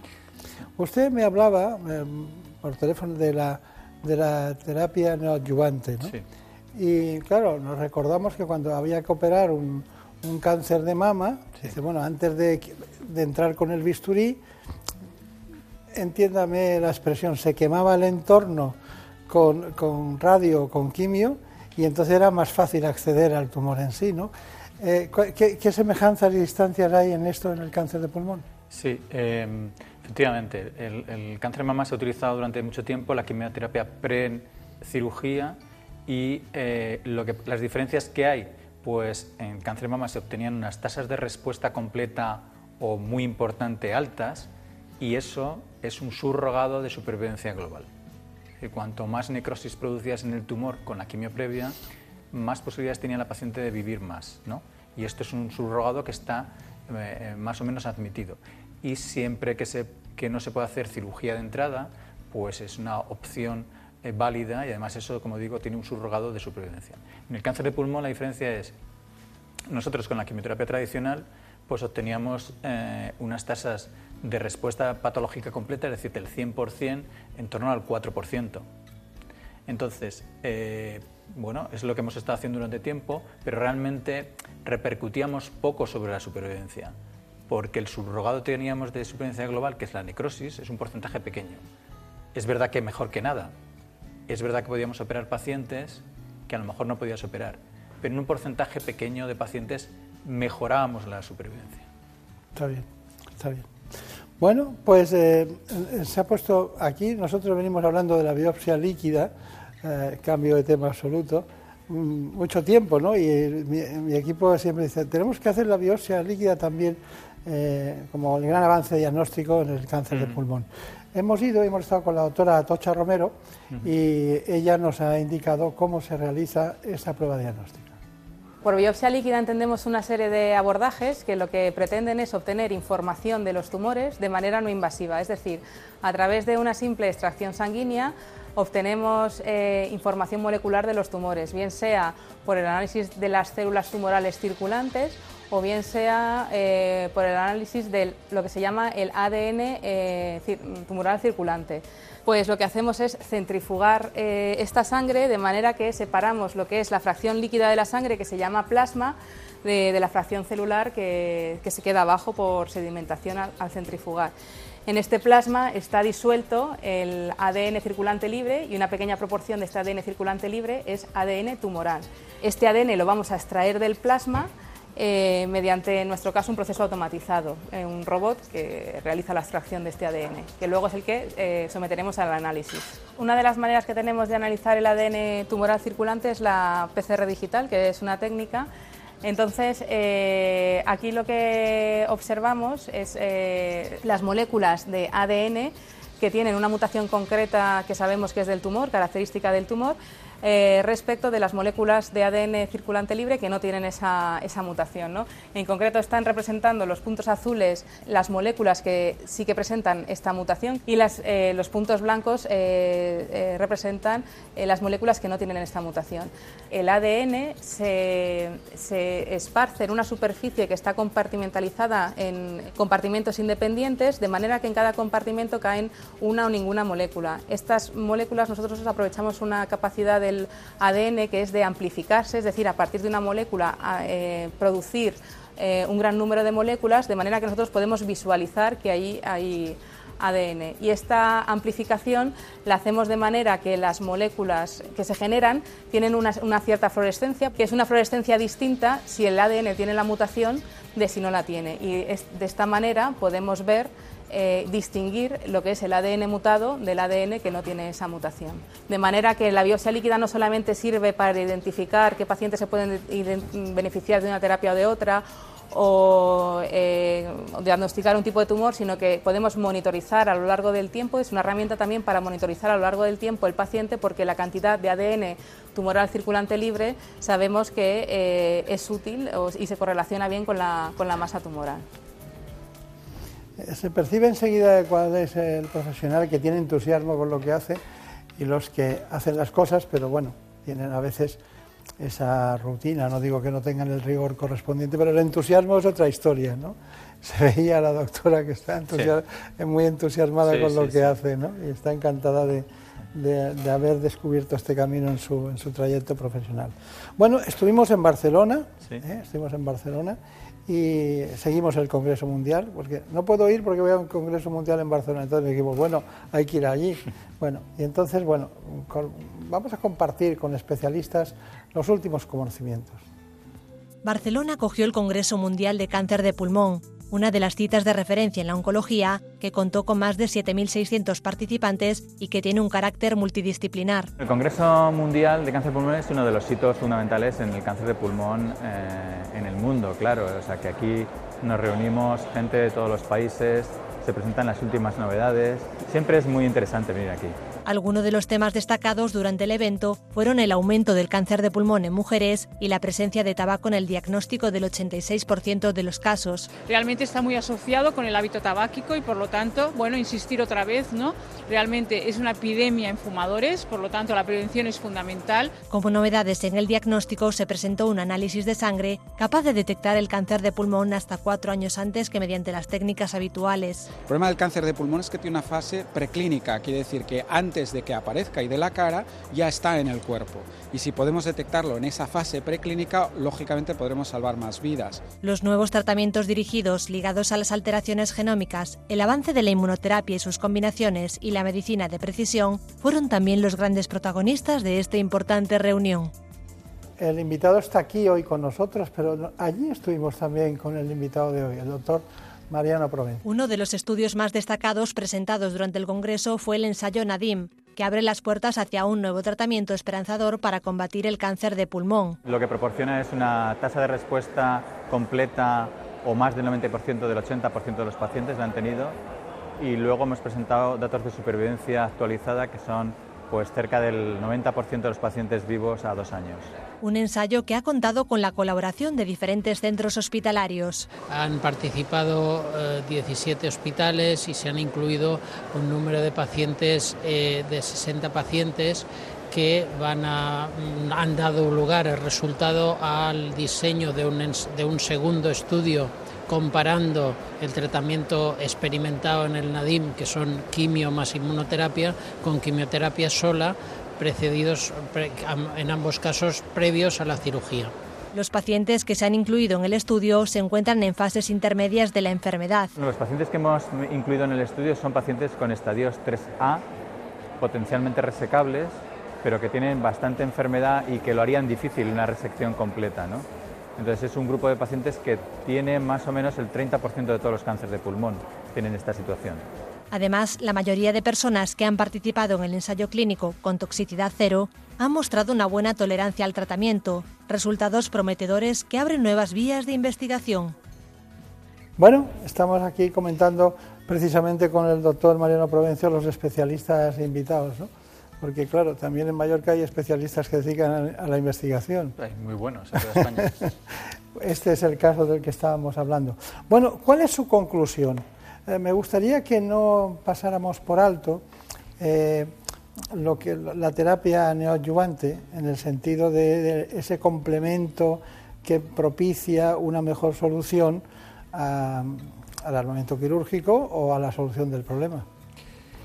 Es verdad que se tiene que refrendar, que se tiene que estamos con estudios que van a confirmar lo que hemos visto, pero yo estoy seguro y podemos quedar aquí para otra entrevista cuando sea que la terapia con quimioterapia eh, y inmunoterapia neoadyuvante van a ser estándar en muy poco tiempo. Ahora, eh, ¿en qué porcentaje estamos de, de- de mejor solución? A ver, la- eh, los datos que tenemos, eh, siempre que los médicos hablamos, los oncólogos, de tasas de respuesta. Entonces, pues esto a, a- a la población dice, bueno, sí, pero esto cómo se traduce en vida al final, ¿no? Bien, si eh, el corte que hemos hecho a 18 meses de pacientes que hemos tratado con esta quimioterapia y con esta inmunoterapia, con nivolumab, están vivos el 95% de los pacientes a 18 meses, en situación avan- localmente avanzada. Sin enfermedad, sin enfermedad, libres de tumor, están el 85% de los pacientes que siguieron el tratamiento. Si yo me dedicara al periodismo, ese sería mi titular. ¿no? Entonces, claro, es difícilmente eh, evitable que esta terapia se introduzca como estándar. Eh, si fuera un estudio americano, pues probablemente mañana la FDA lo tendría aprobado. Eso para que se quiera enterar, ¿no? Para que se quiera es que no tienen tiempo, están, No, negociando que- todo el día. No, yo creo que en e- lo que también quiero destacar es que en España se puede investigar, no, se debe investigar. Es verdad que podríamos tener mejores armas, podríamos tener mejor organización, que es bastante eh, carente la que tenemos, de una visión estratégica de país, pero se puede y se debe. Está bien. Siempre que se habla de trabajo, aunque sea científico, acaba hablándose de la administración y del, y del componente económico. Es una realidad. Bueno, pues muchísimas gracias por haber Muchísimas estado con nosotros. Que tenga mucha suerte. Muchas gracias. En buenas manos. El programa de salud de Onda Cero. Dirige y presenta el doctor Bartolomé Beltrán. En esta situación, en que los días parecen iguales, Jaime Cantizano hace que los fines de semana no pasen como un día más. Mañanas con iniciativas y propuestas. Ideas para llenar de contenidos tu tiempo en casa. Voces de la cultura. Historias que sorprenden. La radio más cercana.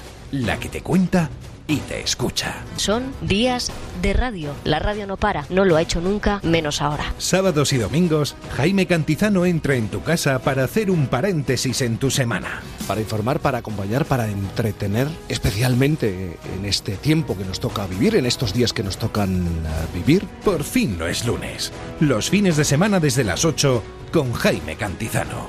Onda Cero, aún más cerca de ti. Te mereces esta radio. Onda Cero, tu radio. ¿Sabías que las naranjas no continúan el proceso de maduración una vez recolectadas? Su calidad dependerá de que se haya elegido el momento óptimo para su recolección.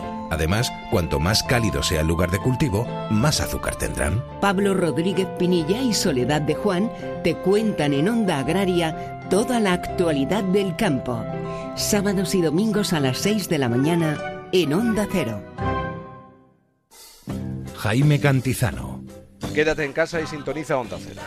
Vamos a estar contigo, con información y entretenimiento. Estamos juntos en esto. Tú puedes parar el contagio. Quédate en casa. Antonio Esteba y Javier Ruiz Taboada. Estamos todos en el mismo equipo y vamos a ganar. Solo hay una forma. Todos en casa. Raquel Martos. No estás solo. Onda Cero está a tu lado, acompañándote con información y entretenimiento. Pero tú, quédate en casa. Paremos el contagio. Quédate en casa. Onda Cero. Tu radio. Onda Cero adapta su programación. Ahora la cultureta los viernes de 1 a 3 de la madrugada. Dos horas para hablar de cine, música, libros, series. Temas para profundizar, analizar y debatir. Contenidos interesantes en un ambiente distendido para las madrugadas de los viernes. Con datos, curiosidades y anécdotas que te van a sorprender. La cultureta con Rubén Amón. Ahora los viernes de 1 a 3 de la madrugada. Te mereces esta radio. Onda Cero. Tu radio. Por un beso tuyo, contigo me voy. No me lo pregunto, contigo me voy. Que se me fue del alma, contigo me voy. Yo me voy, yo me voy, yo me voy, yo me voy. Ya lo saben, en un rato les espero en la sexta, en el programa ¿Qué me pasa, doctor?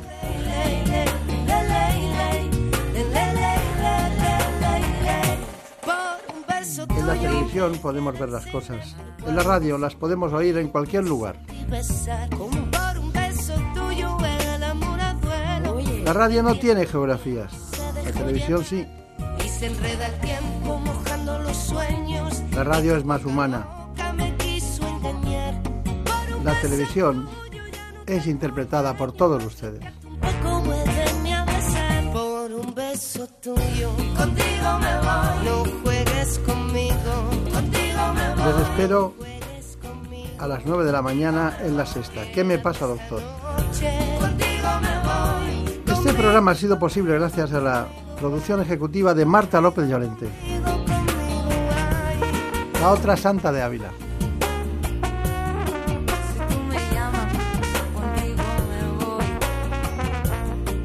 Y como no, hemos tenido el privilegio de tener el espacio con una de las grandes realizadoras de la casa, Gemma Esteban, volaron alto para la única mujer que no tiene edad. un beso tuyo. Me quedé en silencio. Como me preguntas si quiero besar por un beso tuyo. Volveremos, seguiremos como siempre hablando de salud. Por un beso tuyo, contigo me voy. No me lo pregunto, contigo me voy. Que se me